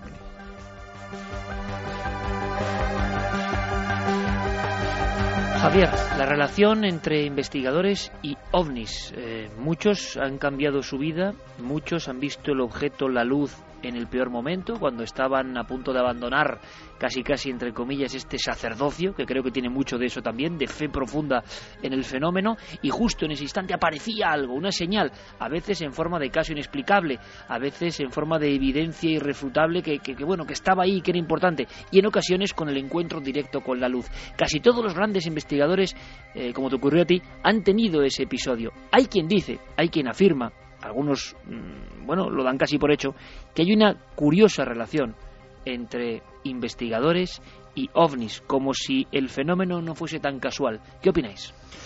Bueno, pues eh, hay que echar eh, mano de la casuística de los archivos de los investigadores para darse cuenta de que efectivamente hay una extraña relación. Eh, muchos nombres propios, algunos muy importantes en la divulgación y en el tratamiento investigativo de estos temas, se han sentido finalmente mm, atraídos hacia el misterio y han podido contemplarlo con sus propios ojos, con lo bueno y lo malo que tiene este tipo de confrontación. quizá un caso paradigmático Mm, yo creo que nos marcó también a todos cuando lo leímos, eh, cuando él escribía sobre ello, es el de Juan José Benítez. Eh, Juan José Benítez em, era un periodista que trabajaba para la Gaceta del Norte en 1974, cuando eh, un teletipo de F le obliga a viajar hasta Perú, hasta Lima, para entrevistarse con miembros del entonces llamado Instituto mm, Interplanetario, Instituto Peruano de Relaciones Interplanetarias. Allí miembros de ese instituto decían en ese teletipo de F que habían logrado contactar con extraterrestres y, eh, en fin, con el olfato característico que, que tiene JJ Benítez para este tipo de misterios, él se planta allí en Lima y tiene una experiencia curiosísima no eran los miembros de este IPRI eh, los, que, los que habían abanderado esas declaraciones, eran los hijos, en todo caso, de los eh, fundadores del IPRI, un grupo de chavales muy jóvenes que haciendo escritura automática eh, habían creído establecer contacto con una civilización extraterrestre. Y esa civilización extraterrestre en esos mensajes psicográficos, por extraño que esto pueda parecer, les habían citado en alguna ocasión en el desierto de Chilca, unos 60 kilómetros al sur de Lima, donde ellos a fecha fija, a fecha pactada en esas psicografías, habían podido tener encuentros con ovnis. Benítez, periodista español que llegaba como reportero para investigar aquello, es convocado a una de esas citas, el día de su cumpleaños, curiosamente, el 7 de septiembre del año 74, y vio algo, algo que mm, cambiaría para siempre el rumbo de su vida. Le haría escribir su primer libro, aunque fue el segundo que publicó, pero fue el primer libro que él, que él escribió, OVNIS SOS a la humanidad. Y fíjate, Iker, creo que también es bueno escuchar de su propia voz lo que vio.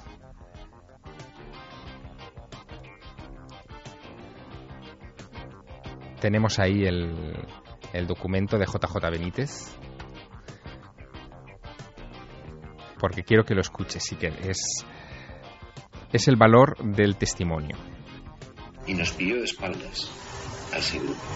Entonces recuerdo que oí gritos, nos dimos la vuelta, calcula tres segundos, entre que oyes los gritos y te das la vuelta y miras en dirección a donde oyes los gritos, vimos una luz enorme, blanca pero impresionante, y en silencio y luego apareció un segundo objeto más pequeñito y empezó a hacer como giros sin, sin orden alrededor del primero. Y estuvo un ratito, o sea, estuvo, yo calculé, aunque ahí calculas mal el tiempo, pero alrededor de 5 o 7 minutos. Es bastante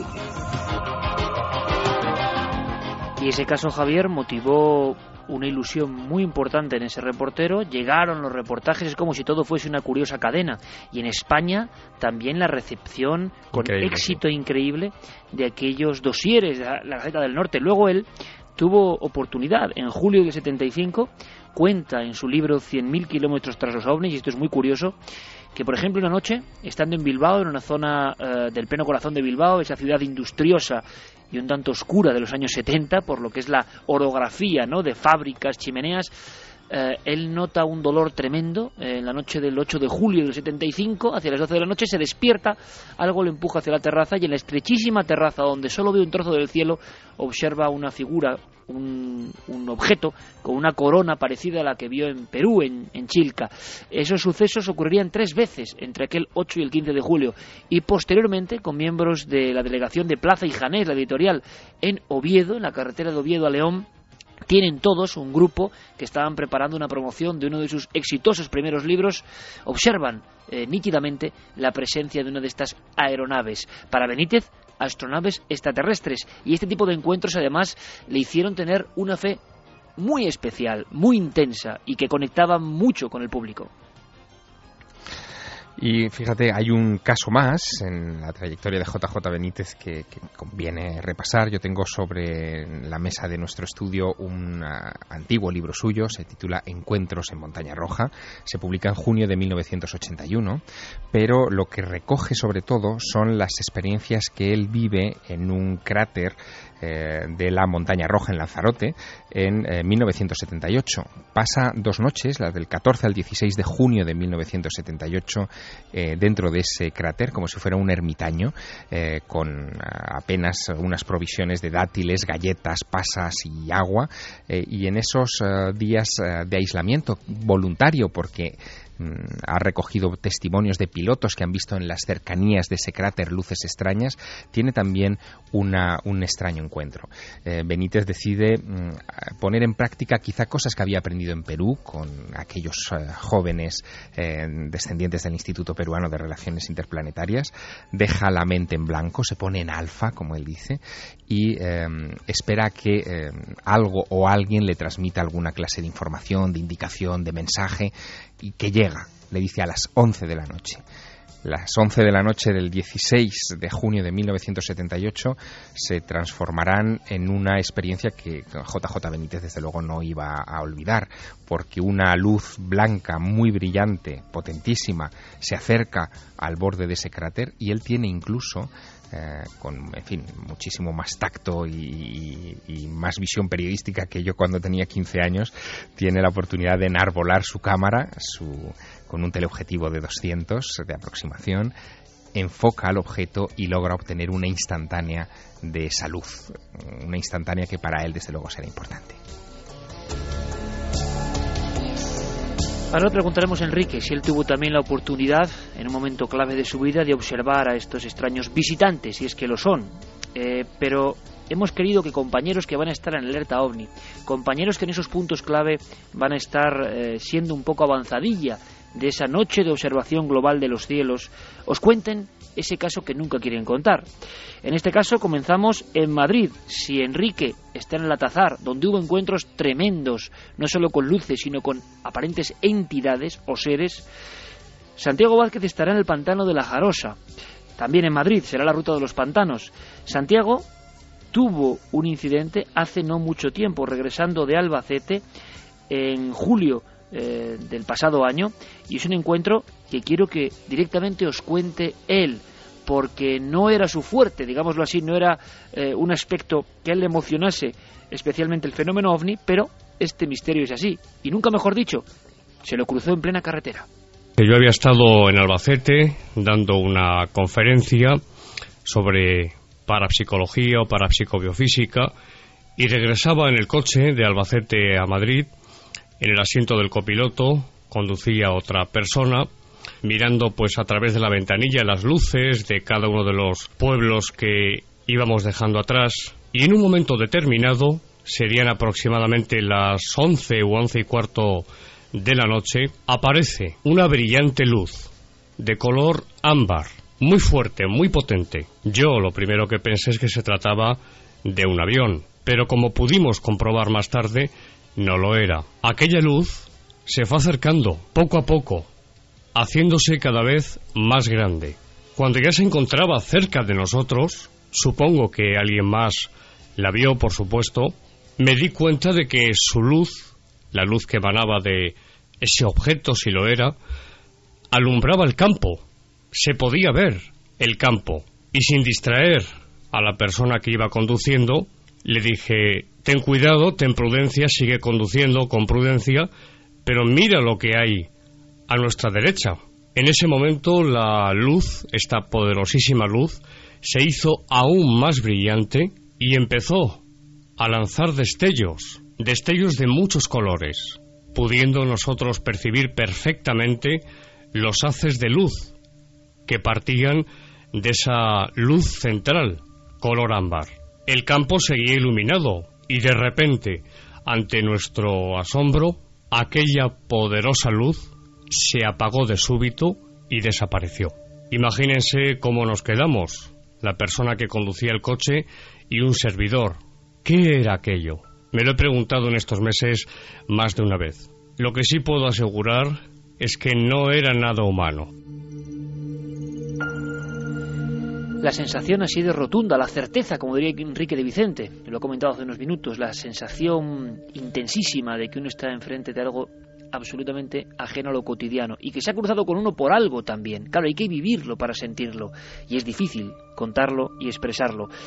Lo que no deja de ser quizá curioso es que muchos investigadores que van a participar en alerta ovni han tenido su bautismo de fuego en fechas muy recientes. Por ejemplo, en Navarra, en la zona de Lerín, entre Lerín y Falces, en el caserío Usón, estará Roberto Pérez. Y Roberto Pérez, en noviembre de este pasado año, y también en carretera, sufrió otra experiencia. Vamos a escucharla.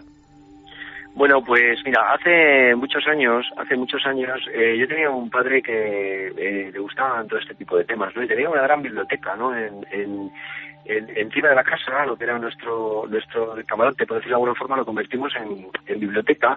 Y entre ellas había eh, una biblioteca que, que trataba sobre sobre cosas eh, un poco diferentes, ¿no? Era pequeño y eh, subía arriba para ver para ver esos libros, ¿no? Que eran curiosos de temas relativamente raros y, diferentes, ¿no? Que hasta entonces yo no sabía ni que existían, ¿no? Ese fue un poco mi vínculo con, el mundo. Bueno, este corte, Pequeño Duende de la Radio, era un corte anterior contando Roberto, familiar mío, mi primo, que va a estar además en Navarra y que siempre me ha acompañado en las primeras investigaciones, un poco el inicio de la historia. Lo cierto es que ni más ni menos en noviembre y cerca de esa carretera, eh, que está muy próxima a las localidades de Falces y Lerín, observaron un suceso relativamente parecido al que ha contado Santiago Vázquez. Una luminaria cruzándose en el camino y que le sorprendió muchísimo. Nunca había visto nada tan cerca. Suele ocurrir algo. Aunque uno lleve móvil, aunque uno lleve cámara, ni le da tiempo o se queda tan paralizado que no puede hacer el ademán de, como si fuese casi un pistolero del oeste, sacar eh, la máquina y capturar. Aunque vamos a escuchar esta noche investigadores españoles, compañeros de la alerta OVNI, que sí pudieron, sí pudieron eh, tener esa fortuna, dejar en el cliché, en el negativo, la presencia de esas luces. Escuchamos ahora a Pablo Torres. Pablo Torres estaba en La Adrada, en Ávila, en 1979, y tiene mucha importancia porque, Enrique lo trató muy de cerca, eran los responsables de la página de Pueblo OVNI Experiencia. El diario Pueblo, uno de los más eh, difundidos en la España de la transición, encarga a él y a Paco Minaya eh, la reproducción de una serie de artículos en un principio de entrevistas, después casos personales y de inmediato el público inunda el periódico con cientos de cartas de casos que han vivido. Empiezan las investigaciones.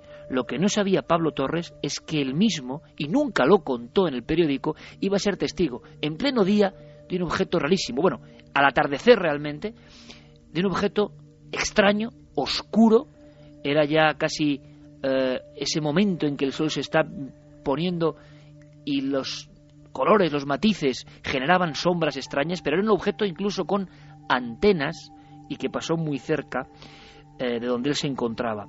Eh, lo guardo un poco como secreto, pero por supuesto queriendo compartir los secretos con todos los que vais a estar, en este caso en el Cerro de los Ángeles de Madrid, que fue lugar importante. Cerro de los Ángeles vuelven a juntarse Pablo Torres y Francisco Minaya, los creadores de Pueblo Omni Experiencia. Él os cuenta, él os dice, él os da el legado de su propia experiencia que le marcó profundísimamente. Ya no era un artículo más, ya no era un tema más como podían ser otros muchos, sucesos, economía, ya era algo personal. Le escuchamos. Una noche, después de cenar, me fui a la terraza trasera del, de la casa, eh, que, quedaba daba al bosque, eh, pues para aprovechar un poco el frescor de, la noche y más o menos sobre las 11 de la noche vi pasar de, de, derecha a izquierda mía, de este a oeste, un objeto, un objeto esférico de, color gris oscuro, eh, eh, a unos 15 metros de, mi posición. Especifico que el color gris oscuro podría ser otro color porque por la noche los colores se alteran, no son los mismos colores de, día que, que de noche. Bueno, pues este, este objeto estaba provisto de antenas y tenía una característica muy clara, es decir, que, no emitía el menor sonido. ¿eh? Puedo decir que por el tamaño, pues, pues descarto que, fuera una nave extraterrestre, pero también descarto que fuera algún ingenio terrestre. Es aquello era una cosa rara y aquello fue una experiencia eh, que, que conté por primera vez, pues, pues eso, más o menos 30 años después de haber ocurrido, pues para no generar, eh, porque en aquellos años me parece que, que estamos, Paco Minaya y yo, estábamos haciendo ya mi experiencia y si yo hubiera publicado aquello, pues hubiera dado lugar a decir, bueno, pues este está contando algo que, pues para animar un poco la página y demás. Entonces, eh, espera muchos años, pero ya por fin lo he contado aquella experiencia que, que, fue una experiencia muy, muy, no sé cómo calificarla, pero fue una, una experiencia fuerte y duradera y, que, fíjate, 30 años después recuerdo perfectamente el, el paso del objeto eh, a unos 15 o 20 metros mío. Un encuentro, por tanto, bastante próximo, bastante cercano. Hablaba Javier Sierra de la infancia como territorio fundamental. Hay investigadores, y luego lo van recordando o dándole su importancia con el paso de los años, que en la infancia o en la pubertad, en el inicio de la juventud, tienen un encuentro. Además, un encuentro, como en el caso de David Zurdo, eh, con un objeto, desde su propia casa, un objeto de un aspecto eh, absolutamente estrambótico, extraño, pero que les marca, que se queda ahí, en las celdas profundas del cerebro. Le escuchamos. Eh, yo vivía en el Pardo en aquel momento y desde la terraza de mi casa, un verano, eh, de noche, vi que en el horizonte había una especie de tres luces verticales, como si fuesen las tres luces de un semáforo, pero las tres rojas y conectadas por el centro también con una especie de palo más fino de luz. Cogí los prismáticos que tenía eh, intenté ver lo que había allí y la verdad es que bueno, no, no, conseguí enfocarlo del todo bien, pero sí veía como si cada una de esas luces fuese medio transparente y algo se moviera dentro eh, de, esa, de esa, cada una de esas esferas, por así llamarlo, aunque tenían un aspecto de planas. La verdad es que estaba justo en el horizonte, ya digo, no, no elevado, no en el cielo, por eso digo que no sé si llamarlo experiencia eh, ovni o no desde luego es lo más extraño que he visto en mi vida relacionado con, bueno, pues con los cielos o con, eso, la, noche, el horizonte. Y, y, aunque ya digo que sin definir exactamente qué era, ni en aquel momento ni ahora, lo he pensado muchas veces y no he conseguido eh, tener una explicación a qué podía ser, lo he comentado con muchas personas y ninguna de ellas me ha dicho que, haya visto nada parecido, la verdad es que sí reconozco que eh, tuvo una influencia importante en, en, mí en aquel momento y es el, a todo aquello de la fascinación por lo que uno no conoce, por lo que eh, incluso no conoce y cree que puede que no llegue nunca a conocer. No solamente es lo que no conoce, eh, algo que bueno me acompaña desde, desde entonces y por este motivo y otras cosas diferentes que no tienen que ver con una experiencia como esta. Y creo que, fue importante mi vida por eso, porque me dio esa sensación de que el mundo está lleno de cosas que no conocemos, que luchar por conocerlas es uno de los grandes alientos de la vida, pero que a la vez podemos eh, algún día encontrar explicación o quizá no. Y eso no les quita eh, su misterio. Enrique, la infancia como territorio abonado, territorio donde pasan cosas y el investigador es consciente en muchas ocasiones tiempo después. Sí, eso, eso ocurre con mucha frecuencia, ya no con los avistamientos simples, sino con experiencias más profundas. Exacto. Experiencias que incluso, por ejemplo... Abducciones, me refiero, o, experiencias similares investigadores como JJ Benítez, por ejemplo, hicieron, a mí me concedieron en su momento la entrevista, mm, declaraciones recordando la aparición de una especie de individuo gigantesco cuando él tenía seis años y creían que se había perdido, en un pueblo de Navarra y tuvo un eco extraordinario, tremendo, pero luego eso parece que queda enterrado en algún tipo de recuerdo, em, poco a poco va disolviéndose y surge repentinamente, por ejemplo, creo que le ocurrió 40 largos años después que no es poca cosa. Estamos escuchando a testigos diferentes, testigos que van a estar en puntos concretos de nuestro país, pero queda mucho por saber. Por ejemplo, el propio caso de Enrique. Tú tuviste, Enrique, la oportunidad de ver un objeto, no voy a decir parecido al de David Zurdo, pero sí en una situación parecida, en una terraza altísima, casi casi dominando Madrid, y aunque fuese algo muy breve, también te marcó, imagino, profundamente. Bueno, fue uno de los uno de los casos. Digamos que yo he visto muchas cosas extrañas solamente durante el tiempo que me he dedicado al tema ovni eh, a fondo. Pero sí, fue muy extraño porque eh, no voy a contar las circunstancias que precedieron, que fueron las circunstancias un poquito raras, pero yo salí a la terraza de mi casa a descansar, miré al cielo y de repente, en un edificio muy alto de Madrid, dominaba 180 grados y de repente vi una, eh, algo destelleante, pero que no se movía. Y estuve observándolo, pues calculo tres o cuatro minutos. Hasta que intenté ir a por una cámara fotográfica y cuando regresé ya no estaba. Ahora ah. sabemos más, Enrique, que llegan de inmediato las noticias y ahora te sigo preguntando cosas en torno a esa experiencia que sé que no es la única y lo importante que ha sido para ti dentro de esta búsqueda. Continuamos en Milenio 3.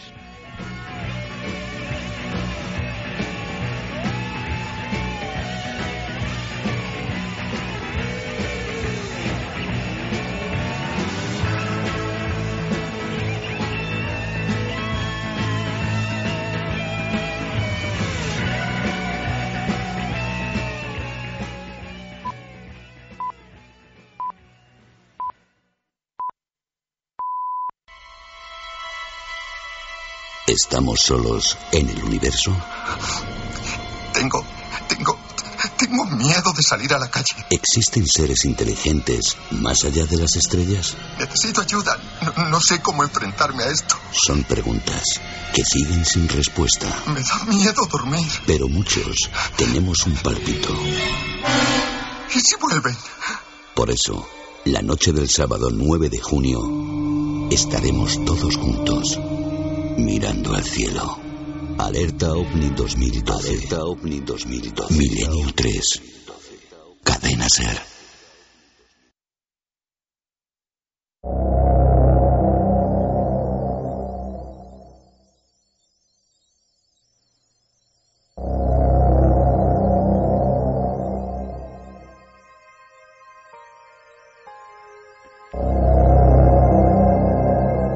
Estaremos juntos mirando al cielo y yo creo que sin miedo, sin ningún miedo, esperando observar una señal. Quizá de mucho más miedo el ser humano y la situación que hay en la Tierra que la posible visita de otros que quizá nos estén observando. Dejábamos casi cortado a Enrique antes de las noticias de la cadena Ser, con su experiencia. Es lo más clásico, el investigador que, que hace lo lógico, ir a por la cámara y en ese momento aquello desaparece, como si fuese una señal que va directa al cerebro, no precisamente al, negativo, aunque otros investigadores sí han tenido la fortuna de capturarlos y vamos a escucharlos también. Enrique, se repiten muchas preguntas, tienes que decirnos algo en torno a, a si en las crisis, en las profundas crisis como ocurrió en esas oleadas entre el 75 y 80 que tú viviste en primera persona, tienen algo que ver con este fenómeno. Hay dos explicaciones.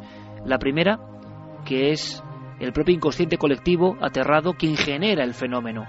La segunda es que nos vigilan, nos tutelan, eh, nos observan por algo, se muestran por algo, pero hay muchísimas preguntas a ese nivel. Pues sabes, eh, Iker, que yo durante muchos años, en aquella época precisamente, era eh, quien sostenía que había una que el fenómeno ovni no tenía claro lo que era y que era algo que tenía que ver con el psiquismo colectivo. Eh, pero en este momento yo hago una, he cambiado de posición y hago una pregunta. Eso es cierto, hay una vinculación. Pero te pregunto, ¿qué ocurría cuando la máxima oleada que hubo en España y en Sudamérica simultáneamente en el año 1968 y 69? Sí. que íbamos a llegar a la Luna. Pero lo lógico es que, se que hubiera una inmensa oleada en, en Estados Unidos. Pero ¿qué ocurría en la primera gran oleada española de 1950? Es decir, eh, lo que te estoy comentando con esto es que hay que ser relativos.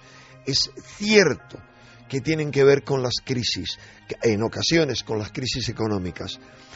Si eh, realmente hay una vinculación de este tipo, lo comprobaremos porque este año tendría que ser el año de mayor intensidad eh, por toda la situación que estamos viviendo y porque la situación económica, la situación de conflictos bélicos que hay, hay un poco latentes o inminentes, la situación solar tremenda, tremenda, que esta semana se puede incrementar porque hay un gran agujero coronal con formaciones realmente extrañas, como cualquiera puede observar, y otra serie de, situaciones, la crisis religiosa, crisis en el Vaticano, crisis a todos los niveles. Si eso fuera así, este año se convertiría estos próximos meses en eh, los de récord de apariciones ovni. Ahora, en mi opinión, esto no solo tiene que ver con el psiquismo. Yo creo que los ovnis, hay una interrelación de algunos de ellos, pero son algo objetivo. Y es más, creo, puesto que yo creo que hay algunos ovnis que son ultraterrestres, no sé si eh, obviamente tienen que ver con otras dimensiones, por eso se comportan como se comportan, pero eh, pienso que hay ovnis con diferentes intenciones. Esa es mi opinión sincera. Y yo, desde luego, no me acercaría, si aterriza un ovni, no me acercaría a él bajo ningún concepto. ¿Por qué, Enrique? Pues honestamente, porque como yo pienso que algunos ovnis son extraterrestres, digo algunos ovnis, y me baso para creer en ello, en algunos casos que he investigado múltiples y que no me dejan ningún lugar a dudas, eh, lo que yo creo es que eh, los ovnis que aterrizan, los ovnis que se muestran en este momento, que van al contacto, no me fío de ellos, porque si alguien quiere ayudar al ser humano, lo que hace es ayudarle de forma indirecta, tal vez manifestándose en el cielo para darnos una esperanza, eso sí, pero nunca interfiriendo en nuestra vida. Esa es mi conclusión después de, en este año, cumplo 50 años desde que era un niño de apasionarme por este tema. Pues qué interesante, Enrique, sinceramente, esa división entre las señales de luz, señales en el cielo, incluso esa cosa tan etérea, ¿no? que es la luminiscencia que, que puede provocar cambios, emoción, y esas otras cosas que parece que son mucho más físicas, que a veces están a ras de suelo y que sorprenden tanto, y que claro, que inquietan tanto por la cercanía. Yo sentí, tengo que decirlo, y a veces es un poco contradicción, porque siento un enorme respeto casi místico y luminoso por este fenómeno, pero cuando me ocurrió aquello en el 97, en aquellos segundos, yo sentí que mi cuerpo a nivel biológico sentía, eh, valga la redundancia, un enorme temor, miedo. Javier, ¿tú, tú qué harías? Eh, ¿Y qué te parece esta división que acaba de hacer Enrique de Vicente ahora mismo? Pues... Eh, si aparece un ovni cerca... ¿Qué haría? ¿Qué haría? Pues mira, no lo sé. Mm, no lo sé porque es una pregunta que me había formulado muchas veces en mi infancia, precisamente antes de aquella experiencia en Montserrat. Eh, en aquella época, como todo niño, eh, tenía la respuesta muy clara. Si un ovni estaba cerca de mí, iba a salir, como te pasó a ti, corriendo hacia el ovni. Pero cuando lo tienes cerca, cuando, eh, cuando descubres que estás a merced de eso, que eso, entre comillas, lo puede todo, mm, pues no estás tan seguro, ¿no? Eh, yo creo que te entran esos miedos atávicos a lo desconocido que emergen en esas circunstancias y que te pueden dominar. ¿Es eso bueno? No lo sé, quizás sea una reacción profundamente humana, profundamente instintiva. Eh, y quizá deberíamos eh, tener una actitud más abierta, más mm, próxima, si hay la oportunidad de, establecer una comunicación con una inteligencia que no es de aquí, em, quizá no sea bueno darle la espalda, pero bueno, incluso las mentes más preclaras eh, de la actualidad, como Stephen Hawking, que están saliendo cada dos por tres haciendo declaraciones eh, contra el contacto extraterrestre, diciendo que debemos guardarnos de enviar señales ahí fuera, de revelar nuestra posición en el universo, porque no sabemos a dónde va a llegar ni las intenciones, ni la moralidad, ni nada de lo que hay ahí fuera. Eh, hombre, yo creo que, que eso nos pone en guardia, pero a mí me parece que es una actitud, la del miedo, eh, un poco miserable. Pero Javier, te pregunto, ¿crees en las abducciones? ¿Crees que hay una realidad ovni, por ejemplo, detrás de las abducciones? ¿O de control mental? Sí, pero de abducciones que no sean terrestres. Tú sabes que yo sostuve, fui el primero en sostener que algunas abducciones eran experimentos terrestres de control mental hace 30 años. Yo te pregunto, ¿crees que hay algo extraterrestre en algunas abducciones? Y en algunos encuentros que conocerás sería terribles, inquietantes con esos seres. Sería como si un pez le preguntara a otro pez dentro de la pecera si el señor que les da de comer de vez en cuando es bueno o es malo. Y finalmente ese pez termina en el plato de ese señor, ¿no? No lo sé. Jaque mate, Javier. Realmente me, ese es el mejor ejemplo. Es curioso porque eh, hay una, decíamos, una similitud, una especie de analogía extraña entre las manifestaciones de lo sagrado, el temor a, la majestad de lo sagrado en ocasiones, que se ve muy bien en el arte, ¿no? El arte que te teletransporta a mundos antiguos, cuando uno ve una iglesia románica y se enfrenta al Pantocrator, se da cuenta de que hay un poder que debían sentir los antiguos, la sensación de que eres una cosa muy minúscula. El hombre de hoy en día, el hombre del siglo XXI, el ser humano, eh, se ha creído dueño del universo, dueño de la realidad, y muy pocas cosas le ponen en ese sitio, por debajo de un poder ajeno a él. Y da la sensación, cuando uno escucha ciertos testimonios cercanos, que el investigador o el testigo sienten eso. Eso que a veces verbalizan mejor o peor, pero es como que no tienen el control de la situación. Algo muy grande y que no es un poder bélico, militar, un poder político, económico, no, no, que tiene que ver con otra cosa y que es muy grande, se está aproximando. Es una sensación eh, muy curiosa y es un paralelismo que uno observa al escuchar muchísimos testimonios. Testimonios, por ejemplo, como el de Luis José Velasco, nuestro compañero Luis Javier Velasco, que estará en Gran Canaria, que tuvo la oportunidad hace tan solo un año, y son casos muy recientes, ¿verdad?, de fotografiar un ovni. Esa especie de, de como medalla, ¿no?, que todos hemos querido tener, la mayoría sin suerte. ¿Qué le pasó en el sur de Gran Canaria? Un complejo hotelero de lo mejorcito que hay, con todos sus balcones iluminados. Bueno, yo estaba cenando en uno de los apartamentos de, de mi pareja y vimos una luz roja que, que se elevó desde el mar.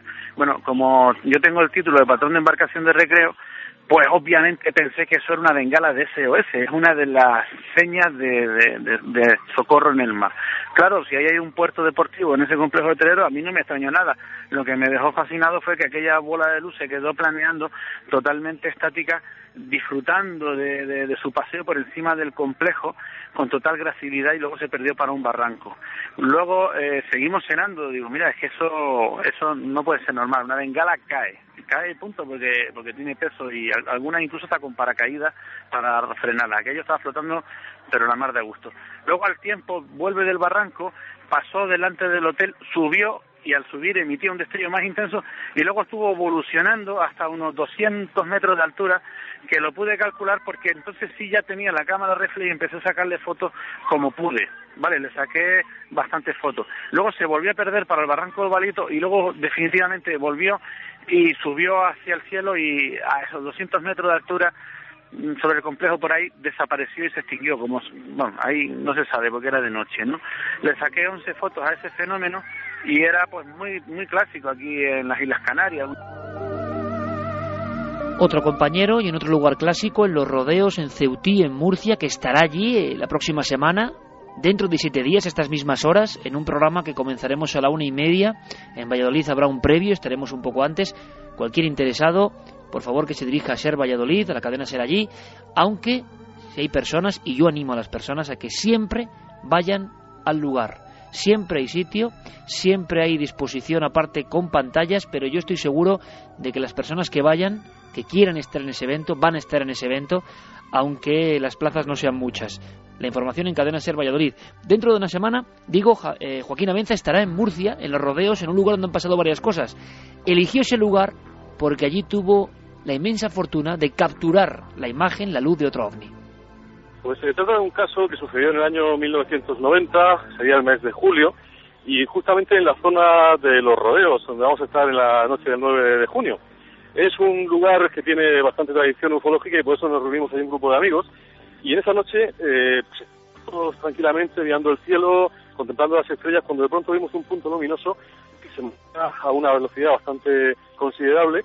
Ese punto empezó a hacerse cada vez más grande, como si se estuviera acercando a la zona en la que estábamos, hasta que llegó un momento una, un tamaño verdaderamente importante. Eh, la, gente que estábamos ahí, habíamos unos 10, 10 12 personas, todo el mundo empezamos a comentarlo y tuvimos la oportunidad incluso de hacerle unas cuantas fotografías. Una de ellas salió bastante bien, las otras tenían más movimiento, por lo tanto no sería tan preciso, pero pudimos darnos cuenta que se trataba de un objeto que tenía como tres volúmenes, una parte central muy grande y como dos bolas, una a cada lado eh, más pequeñas. Era de color amarillo intenso, no hacía ningún ruido.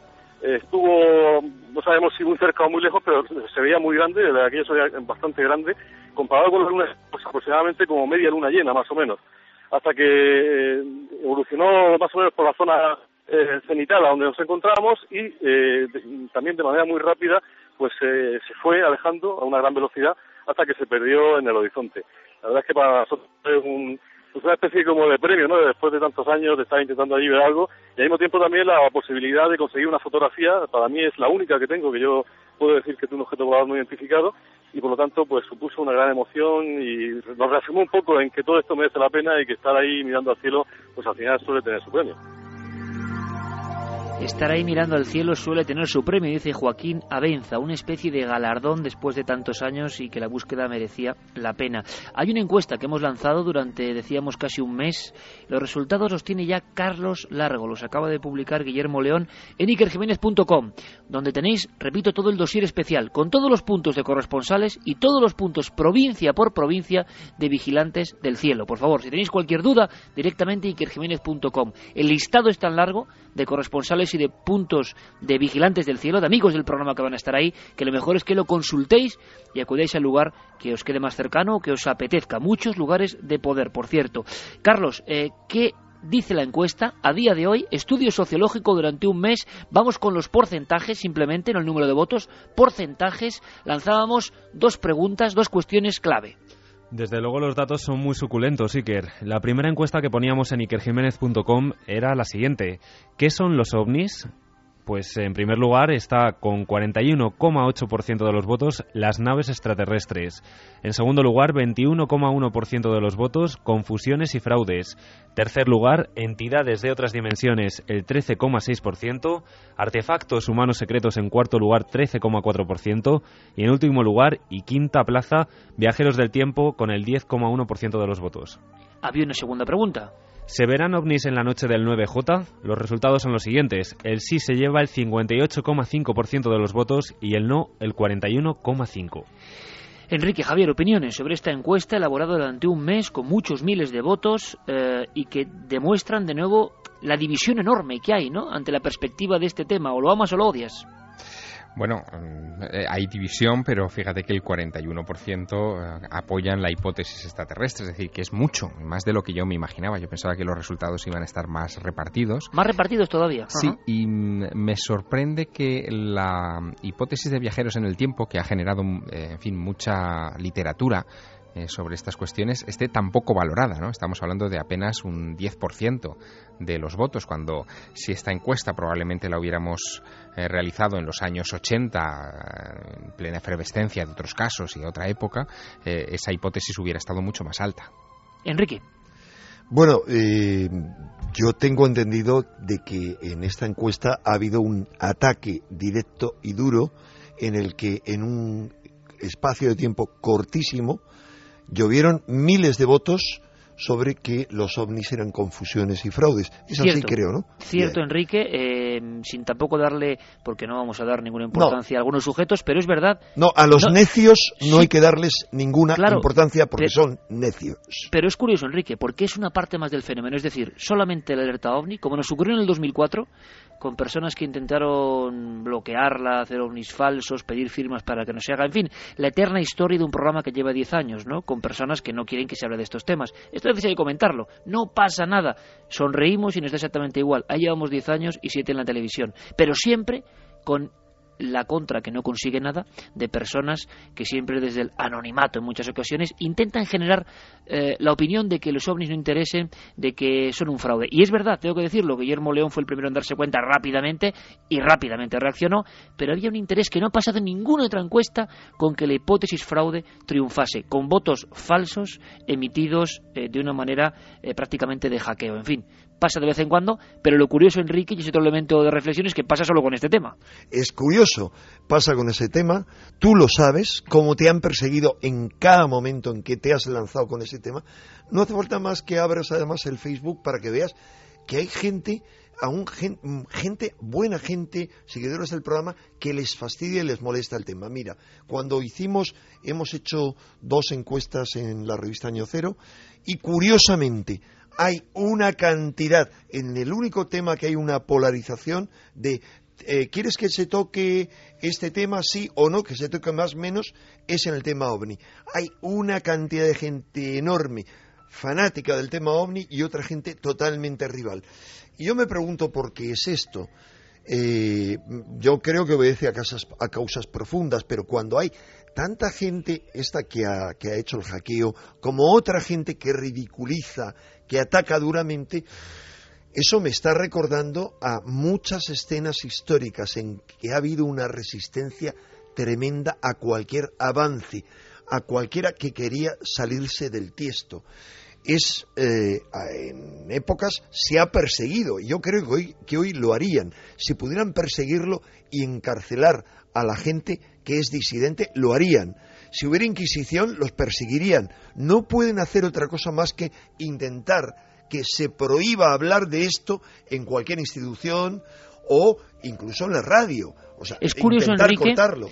Sí, sí, es muy curioso lo que estás contando y parte del fenómeno, el fenómeno va más allá de las observaciones, pero, pero existe ese, ese resquemor al tiempo que, notamos que hay un enorme eco ¿no? en las personas que, que, están deseosas de que se hable del asunto y de contemplar algo. Y, siempre ha sido así.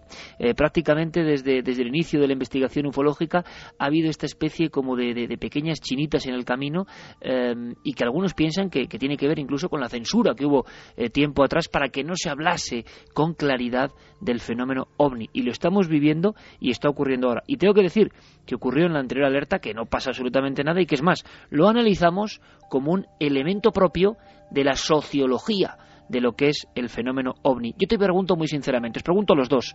Por lo tanto, ser creyente en los ovnis, sea lo que sea eh, lo que haya detrás, la entidad que hay detrás, ser seguidor de la fantasía y lo mágico que nos inspira el fenómeno ovni, eh, es ser un rebelde hoy en día. Bueno, eh, te convierte en una persona potencialmente peligrosa para un y sistema. políticamente muy incorrecto, Exacto, para un, para un sistema que busca el control del ciudadano en, términos absolutos. ¿no? Eh, evidentemente, alguien que tiene una vía de escape, que tiene ideas trascendentes, que deja margen ya no solamente a la fantasía, sino a algo que, en fin, que, casi el cálculo de probabilidades nos da la razón. Es imposible, y lo estamos viendo ya incluso en boca de científicos de nivel, es imposible que seamos la única inteligencia en el universo. Imposible. Es decir, lo, irracional es sostener lo contrario. Lo anticientífico es sostener lo contrario. Bueno, pues eso, eh, que nos ha hecho durante mucho tiempo eh, sufrir muchos golpes eh, y y en fin eh, ser un poco marginados en algunos en algunos momentos eh, yo creo que nos ha hecho fuertes en este último tiempo y nos hace llegar a este punto defendiendo lo que creemos que es algo honroso mirar al cielo hacerse preguntas sentir que nuestra verdadera patria está ahí arriba no es malo Enrique, eh, una especie de herejía, la herejía del siglo XXI, el tema que más irrita, el tema que más te, te coloca en una posición, es sobre todo el de los ovnis, la creencia en que los ovnis pueden ser una auténtica y rotunda verdad, y más aún, que pueden modificar nuestra vida y no para mal, convertirla en una senda mágica. Eh, eso es una realidad, es decir, es una, una, una última forma de protesta ante este cloroformo global. Absolutamente. Y que ha habido una manipulación de este tema, no hay ninguna duda. Lo he repetido en otras ocasiones y lo vuelvo a repetir. Cuando uno ve que eh, en el año 80, cuando había una actividad ovni en España, una encuesta, una gran encuesta que se hizo, determinaba que el sesenta y tantos por ciento de los españoles creían que estábamos siendo visitados por extraterrestres, sesenta y tantos por ciento. Y sin embargo, una década, una década y media después, otra encuesta había bajado al cuarenta y tantos por ciento. Si se hiciera ahora, seguramente que no sobrepasaría esa, esa cantidad. Y sin embargo, en aquel entonces, en el año 80, muchísima gente cuestionaba que pudiera haber cualquier planeta habitado. Es más, se discutía cuántos planetas podría haber en el cosmos.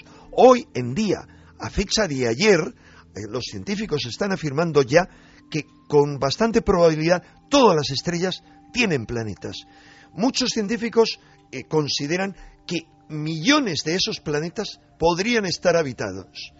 Lo que se plantean es, claro, llegar de, desde distancias tan lejanas aquí, hombre, eso es como pensar para el hombre primitivo eh, que pudiéramos volar o que pudiéramos trasladarnos de un lugar a otro del globo. Eso sería herejía eh, todavía en la época de Galileo y en una época posterior. Sin embargo, hoy es una realidad.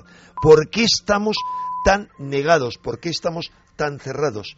Yo te doy mi respuesta. Porque nos están embruteciendo, nos están hipnotizando, porque no interesa que despertemos, ni siquiera cuando nos vemos convertidos en esclavos eh, en el tema económico a costa de unas cosas absurdas, ridículas que no se castiga a los verdaderos culpables, seguimos inermes, pero seguimos inermes en todos los terrenos. Yo creo que el que estén ocurriendo tantas cosas este año en ese terreno, en el terreno religioso y en tantos otros, es para que al menos una parte de la humanidad despierte. Y en eso, para mí, tienen mucho que ver los ovnis, por eso Iker, creo que el haber convocado justo esta semana esa alerta ovni es algo maravilloso que solo podía venir de alguien que se ilusiona y se entusiasma con todo lo que hace y que empezó entusiasmado con el tema ovni como tú. Además ha habido hoy una de esas casualidades eh, curiosísimas, eh, Enrique, de esas pequeñas historias o guiños, ¿no? Ese, ese corte que era un duende, un error eh, típico que suele ocurrir muchas veces, ¿no? Que entra otro corte. O, era mi primo Roberto y me ha impresionado mucho, ¿no? Era, no lo había escuchado. Eh, ese en concreto. Era describiendo la, un camarote con muchos libros, el camarote donde yo con 11 años eh, descubrí el fenómeno de los ovnis, precisamente ese, y una semana antes de la alerta ovni. Son todo pequeñas historias en las que muchos evidentemente ni pueden creer y es imposible que lo hagan, ¿no? Su mente se ha, se ha, conformado de una forma. Aquí estamos quizá los últimos locos, los últimos Quijotes, los últimos a contracorriente, con razón o sin ella. Bueno, eh, la razón de la sin razón. Y nosotros seguimos adelante, esperanzados de hacer algo y convencidos de que puede ser una manifestación bella, humana, global, mirando al cielo todos juntos. Enrique, por ejemplo, ha elegido el Atazar donde pasaron muchas cosas y nos la va a contar en siete días. Ahí estará. Enrique representa muy bien los valores de esta alerta, porque lleva 50 años investigando, 50 años interesado en estos temas, y va a estar como un chiquillo, micrófono en ristre, en la oscuridad, con un grupo de otros chiquillos y de gente de todas las edades, esperando algo que para muchos es imposible. Ese simple acto ya lo dice todo. Enrique de Vicente, ¿Sabes lo que te digo, maestro? Suerte en el atazar. En siete días conectamos. la, vamos, la vamos a tener, comandante. Un abrazo. Un abrazo.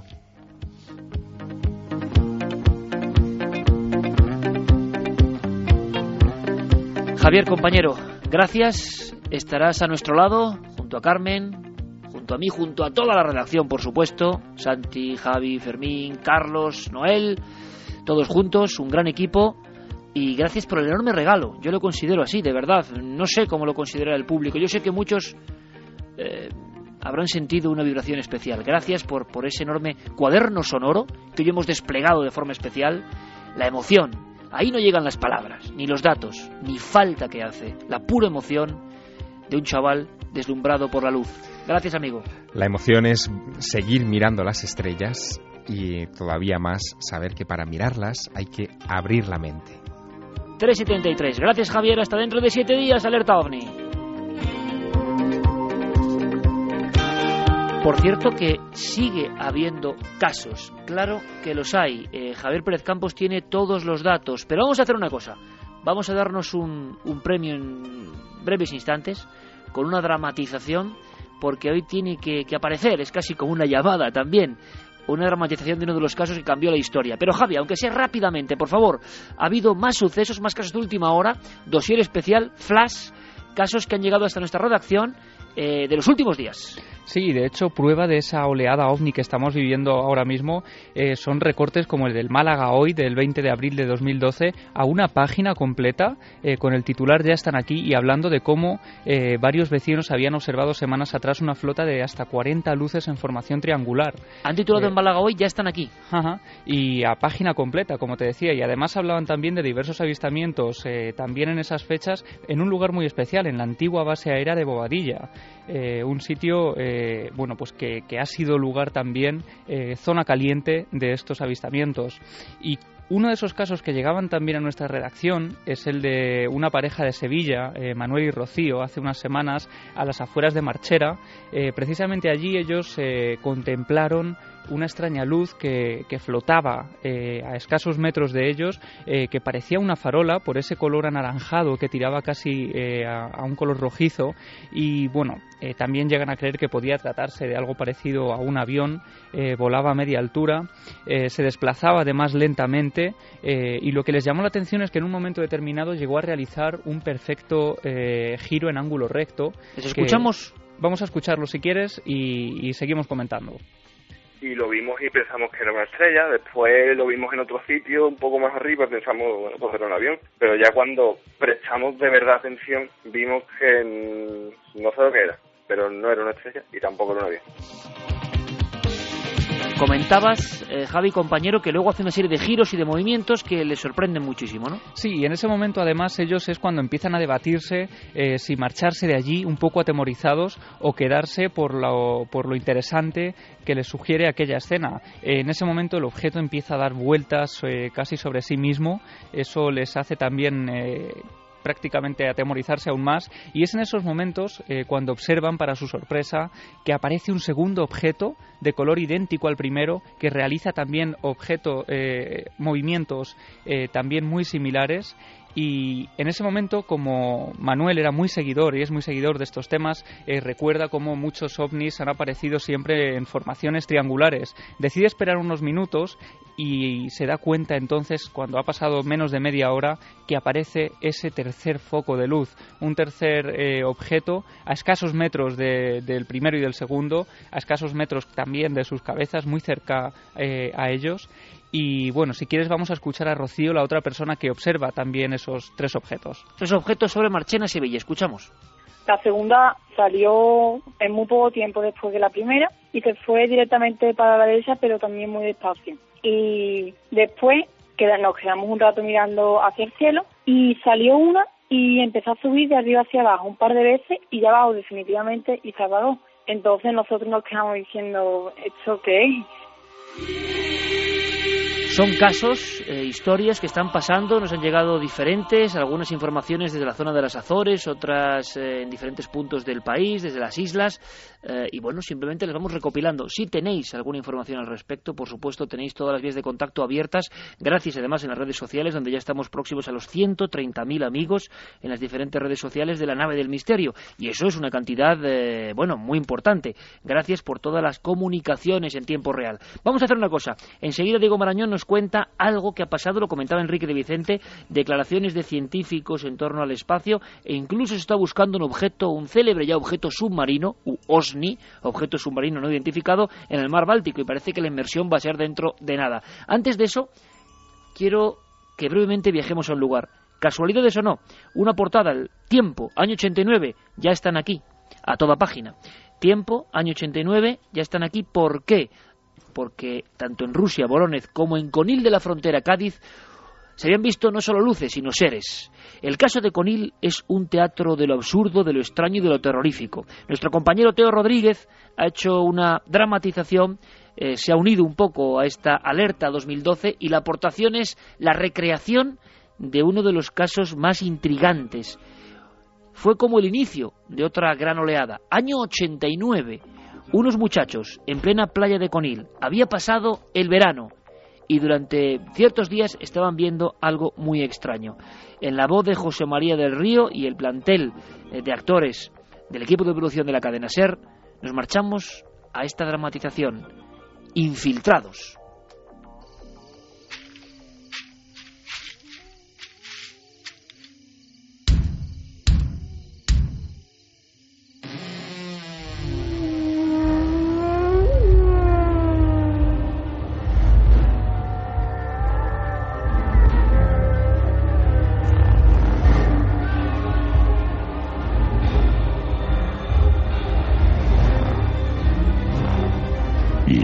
La cadena Ser presenta.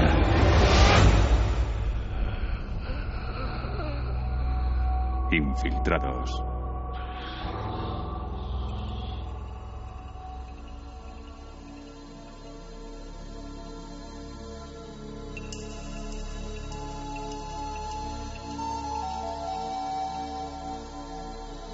Septiembre de 1989. Vecinos de la localidad costera de Conil de la Frontera, en la provincia de Cádiz, observan las evoluciones de extrañas luces que surcan el cielo en mitad de la noche. Cinco jóvenes de entre 14 y 23 años se citaron en la noche del día 29 en la playa de los Bateles. Su intención no era otra que observar las silenciosas luminarias de las que todo el mundo hablaba. Pero hubo algo más, algo que no esperaban encontrar y que cambiaría sus vidas para siempre.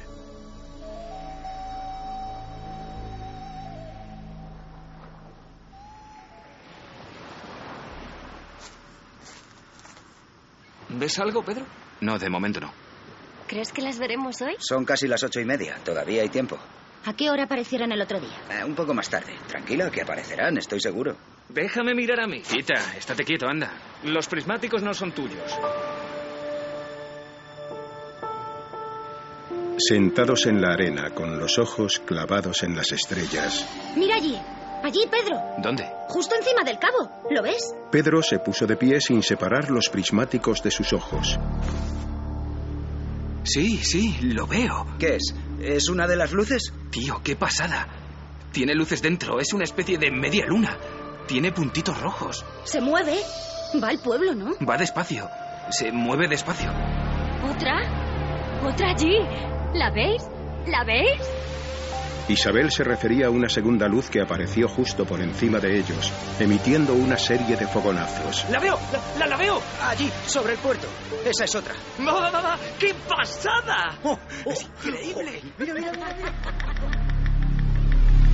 Es alucinante. Esta sí ha parado. Está quieta. Es azul, ¿no? La del puerto sí se mueve. ¡Alucinante, tío!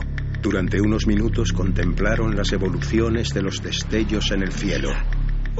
Cuando disfrutaban del espectáculo, a unos 50 metros, vieron algo que no esperaban encontrar y que surgió de la oscuridad.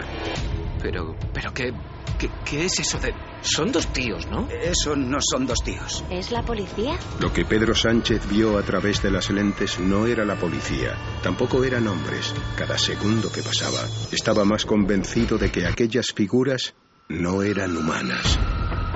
Tío, vienen hacia aquí. Estate quieto, Pedro. Vámonos, vámonos de aquí. Isabel, Loli, no os mováis, ya han parado. Pedro, ven aquí. Cerrad la boca y agachaos. Agáchate, Lázaro. Aquellos seres se acercaron con un torpe caminar a poco menos de 20 metros de los chicos. Se trataba de dos figuras que superaban los dos metros de altura, ataviadas con vestimentas blancas que cubrían por completo su cuerpo. Su cráneo era completamente blanco, sin pelo y sin facciones. No os mováis. No digáis nada. ¿Qué hacen? Se han dado la vuelta, ¿no? Pedro, dime que se han dado la vuelta. Se han girado a la luz del puerto. Quiero irme de aquí. Los humanoides dieron la espalda a los jóvenes. Un instante después, Una nueva luminaria celeste se desplomó del cielo hasta casi colisionar con los extraños seres. ¿Qué demonios hacen? Acto seguido, las figuras se sentaron en la arena y comenzaron a excavar en ella, formando una especie de montículo en forma de herradura. Parece que quieren cubrirse. Sin tiempo a asimilar lo que veían sus ojos, contemplaron cómo ambos seres comenzaron a intercambiar entre sí una especie de esfera luminiscente. Pedro, ¿qué haces? Agáchate. Pedro, agáchate. Pedro se levantó muy despacio, retiró los prismáticos de su rostro y comenzó a recular con pasos muy cortos y lentos. Hay otro. Hay otro más. Lo que Pedro vio antes de dejar caer los prismáticos a la arena hizo que el pánico se apoderara de él, sellando sus labios. ¿Dónde vas? Y déjame aquí.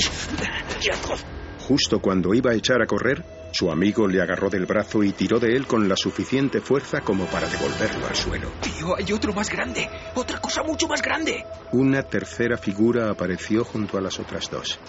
Esta superaba los tres metros. Iba vestida de oscuro y poseía una monstruosa cabeza con dos agujeros negros en vez de ojos, que casi llenaron por completo las lentes de los prismáticos. ¡Vámonos! ¡Esperad! ¡Esperad!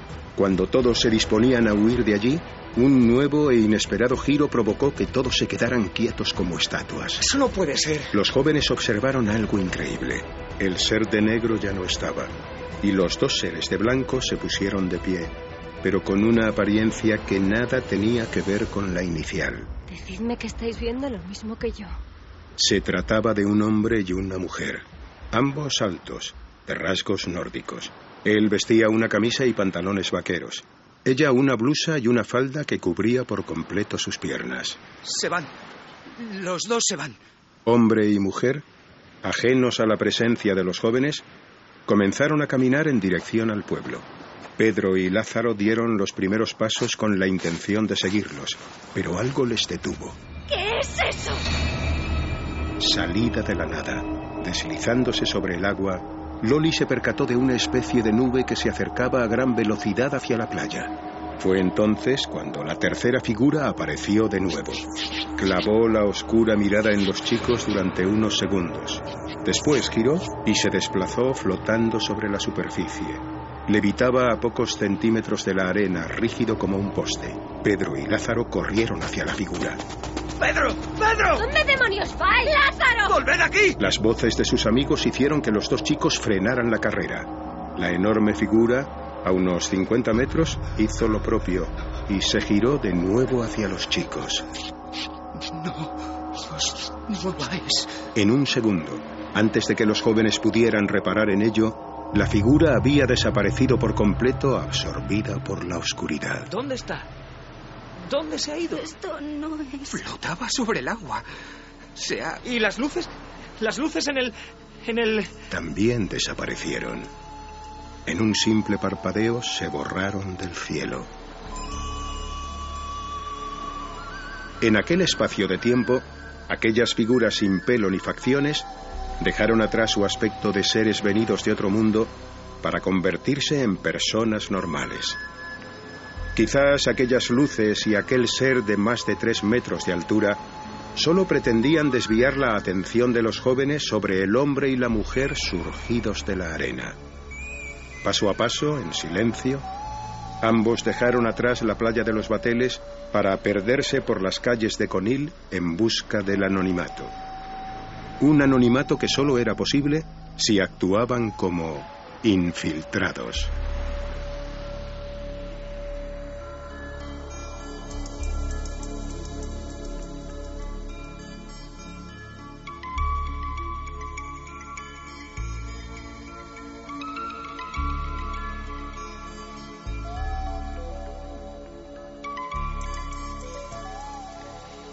...1989, Playa de los Bateles, cinco jóvenes, interpretados por Iván Jara, Sandra Jara, Fran Jiménez, Elisa Chía y Alberto Viciana, con el maestro José María del Río, inimitable en esa narración, en esa voz en off. Coordinación de Mariano Revilla, montaje de Alfonso Sanz. Un viaje de ocho minutos a un encuentro. ¿Infiltrados? Nunca lo sabremos. Lo cierto es que aquellos chicos nunca podrán olvidarlo. Sintieron que estaban, que estuvieron cerca de algo extraño, poderoso, misterioso y que por algún motivo se presentó ante ellos. 1989, un caso que ya es clásico, encuentro del tercer tipo en Conil de la Frontera. Y ahora no el calero, sin perder un minuto, nos marchamos porque hay noticias que tienen que ver con la vida extraterrestre en el espacio y quizá en el mar, con Diego Marañón.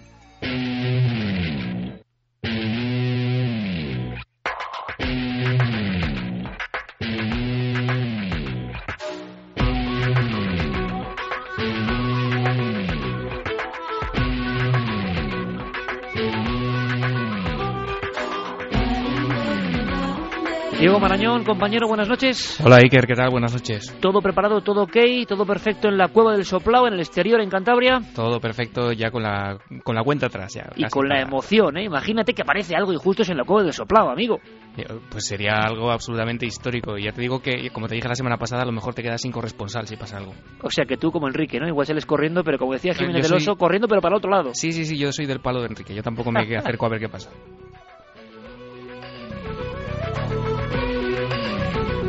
En la cueva del Soplado, en el exterior de esa cueva, en Cantabria, en una de las regiones más prósperas en el asunto ovni de nuestro país. Ahí estará Diego Marañón coordinando la alerta ovni del 9J. Faltan siete días, parece mentira.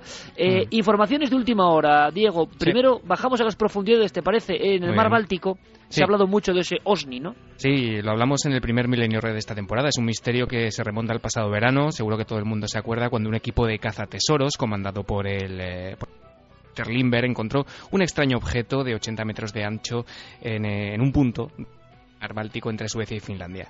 ¿Qué ha pasado? Pues que ayer viernes un equipo de 13 oceanógrafos, ingenieros y buzos de aguas profundas se sumergió en el lugar equipados pues con los más avanzados dispositivos de, rastreo en una expedición que va a durar entre 6 y 10 días. Iker. Em, lo que quieren ver es si estamos ante un fenómeno natural o un objeto, digamos, desentrañar ese misterio que lleva coleando casi un año y que encontraron cuando estaban en busca de un barco naufragado. La última hora, Iker, de esta misma tarde, eh, lo hemos rastreado hace nada en la red, es que a la expedición de Peter Lindbergh les ha sorprendido un movimiento un tanto inusual en esas aguas de militares rusos y norteamericanos. Se han topado con una especie de, eh, pues de trasiego, nada habitual en esas, en esas aguas. Eh, la zona donde se encuentra ese objeto está en aguas internacionales, hay que decir que no está restringida eh, bajo ninguna ley la, la exploración de ese fondo marino.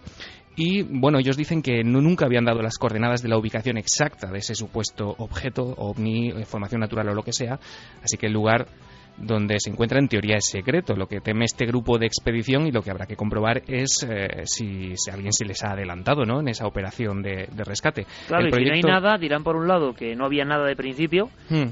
Y quizá otros digan que, claro. que los militares se han adelantado en esa especie de operación rescate. Sí, la operación se llama Ocean X y bueno, este equipo de investigadores está incluso en negociaciones con, Microsoft, con la empresa de informática, para que eh, retransmitir por internet la, expedición, que bueno, todavía no está nada cerrado. Esa es la última hora de esta noticia, Iker. Bueno, tenemos algún pequeño problemilla, creo, Diego, se entrecorta en algunos momentos la comunicación. Vamos a ver si sigue bien. Sí, eh, yo no sé si si ya los ovnis están operando ¿no? sobre el RDSI de nuestro compañero Diego Marañón, sabiendo que era el soplao. Vamos a ver si, si los hados no son propicios, porque ha habido noticias importantes de científicos que han declarado algo de última hora sobre vida más allá de nuestro planeta. Sí, lo ha, lo ha confirmado Didier Cuelot, que es, eh, un, es un, un, científico, ¿no? un, un un científico que ha participado además este jueves, hace dos días, en una conferencia eh, aquí en España, donde habló de, ese reto inmediato en astronomía que es encontrar un planeta fuera del sistema solar que sea parecido a la Tierra. Didier Cuelo Iker es un astrónomo suizo que junto a su compañero eh, Michel Maillot encontró en 1995 el primer planeta extrasolar. Este hallazgo eh, pues abrió una nueva línea de investigación espacial, le valió numerosos premios y lo que, lo que dice es que puede que ya un planeta con vida, pero mientras no puedan analizarse la atmósfera de ese planeta, no sabremos exactamente si eso es así eh, o no. Tenemos además la, voz del propio Didier Queloz, que si quieres lo escuchamos. Vamos a escuchar a este hombre que fue el primer hombre que descubrió planeta parecido, similar, exoplaneta de este tipo, y que ahora dice que puede que hayan encontrado uno con vida. Le escuchamos. Buscar planetas en el universo no era una prioridad para la astrofísica como lo es ahora. En ese momento sentíamos que éramos pioneros. Tratábamos de encontrar el primer planeta. Veo cuánto progreso ha traído nuestro descubrimiento. Empezamos con uno y ahora tenemos más de 700. La detección de un planeta fuera del sistema solar en el que haya vida llegará algún día. Es solo una cuestión de instrumental, de inteligencia y de calidad en el trabajo. O sea, Diego, que un científico de, bueno, importantísimo nivel y gran prestigio afirma que cree que está cerca de, ese planeta con vida, lejos de, nuestro mundo. Sí, lo que dice es que para saber si eso es así, si existen vida en esos planetas que se van descubriendo, hay que decir que desde 1995 Coelho y sus compañeros de investigaciones ya han descubierto más de un centenar de cuerpos en torno a estrellas distintas del Sol que son candidatos a albergar, vida. Lo que hay que hacer, según él, es eh, estudiar, analizar la atmósfera, porque es la propia atmósfera ¿no? la que determina la presión y la temperatura de un planeta y, por tanto, la capacidad que tiene ese planeta de albergar agua y vida. Tenemos algún, alguna pequeña anomalía de comunicación, Diego, así que lo dejamos en este punto concreto, pero era importante tener este sello, esta información. Científicos que hablan de planetas con vida e investigaciones con militares por medio bajo las aguas del mar Báltico. Última hora con Diego Marañón. Un abrazo, compañero. Un placer, Iker. Hasta luego. Y ahora, si te parece, compañero Noel Calero, vamos a volver con esa primera sintonía con la que empezábamos. Es una sintonía que sonará de los Pink Floyd, que a Noel le gusta mucho, y que sonará sin duda en alerta ovni del 9J. Estamos a cinco minutos y unos poquitos segundos de la alerta ovni. Esta música eh, de Pink Floyd siempre ha sido un poco como antesala eh, de muchos momentos que tenían que ver con lo cósmico. Lo cósmico como elemento que nos une al más allá, Mucha gente me pregunta eh, por esta canción de Pink Floyd, Shine on Your Crazy Diamond, eh, un clásico absoluto, porque a veces corona las reflexiones de cuarto milenio. Y hoy, un poco en homenaje a todo ese mundo, porque hay mucho que reflexionar en torno a los ovnis, ¿por qué en este momento, y si hay algo más que casualidad, vuelve a sonar en los últimos minutos, por extraño que parezca, en Milenio 3? Porque veréis amigos, yo sigo haciéndome muchas preguntas. Solo tengo una certeza. Comencé desde niño en estos temas con los ovnis, fueron como un poco el trampolín y ahora con 39 años y con la perspectiva diferente de la vida que cambia radicalmente, para bien por supuesto, que es ser padre, que es ver que alguien llega después, que hay una nueva oportunidad para la vida, uno se da cuenta de que los ovnis, que pueden parecer anecdóticos, que pueden parecer puras leyendas, han sido muy importantes en la vida de uno. Quiero que este sea mi mensaje para la alerta del 9J. Es mucho más allá que ver luces en el cielo. Es cómo interpretamos esas luces. Yo no tengo ninguna verdad. Como os digo, solo he aprendido a ser más ignorante, profundamente ignorante. Mi única sabiduría reside en eso, en darme cuenta de que yo no sé y creo que muchos que dicen que saben saben muy poco. Lo único que he aprendido, lo único que podría decirle, lo único que podría alegar, lo único que podría traspasar a mi querida hija Alma es que su padre no sabe nada, absolutamente nada de casi nada. Pero eso después de hacer muchas preguntas, de leer muchos libros, de estar siempre con la curiosidad a flor de piel. Precisamente ese viaje, ese aprendizaje, hace que te intereses por casi todo, por las células, por las plantas, por los cielos, por las emociones, por el arte, por la arqueología.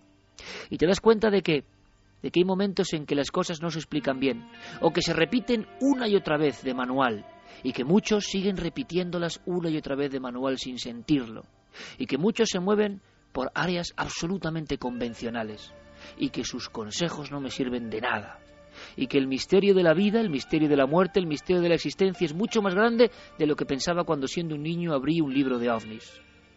Que simplemente han sido el espaldarazo, el trampolín, pero que ellos, los ovnis, como yo los interpretaba, la emoción que me provocaban siendo un niño, me convirtieron en alguien diferente.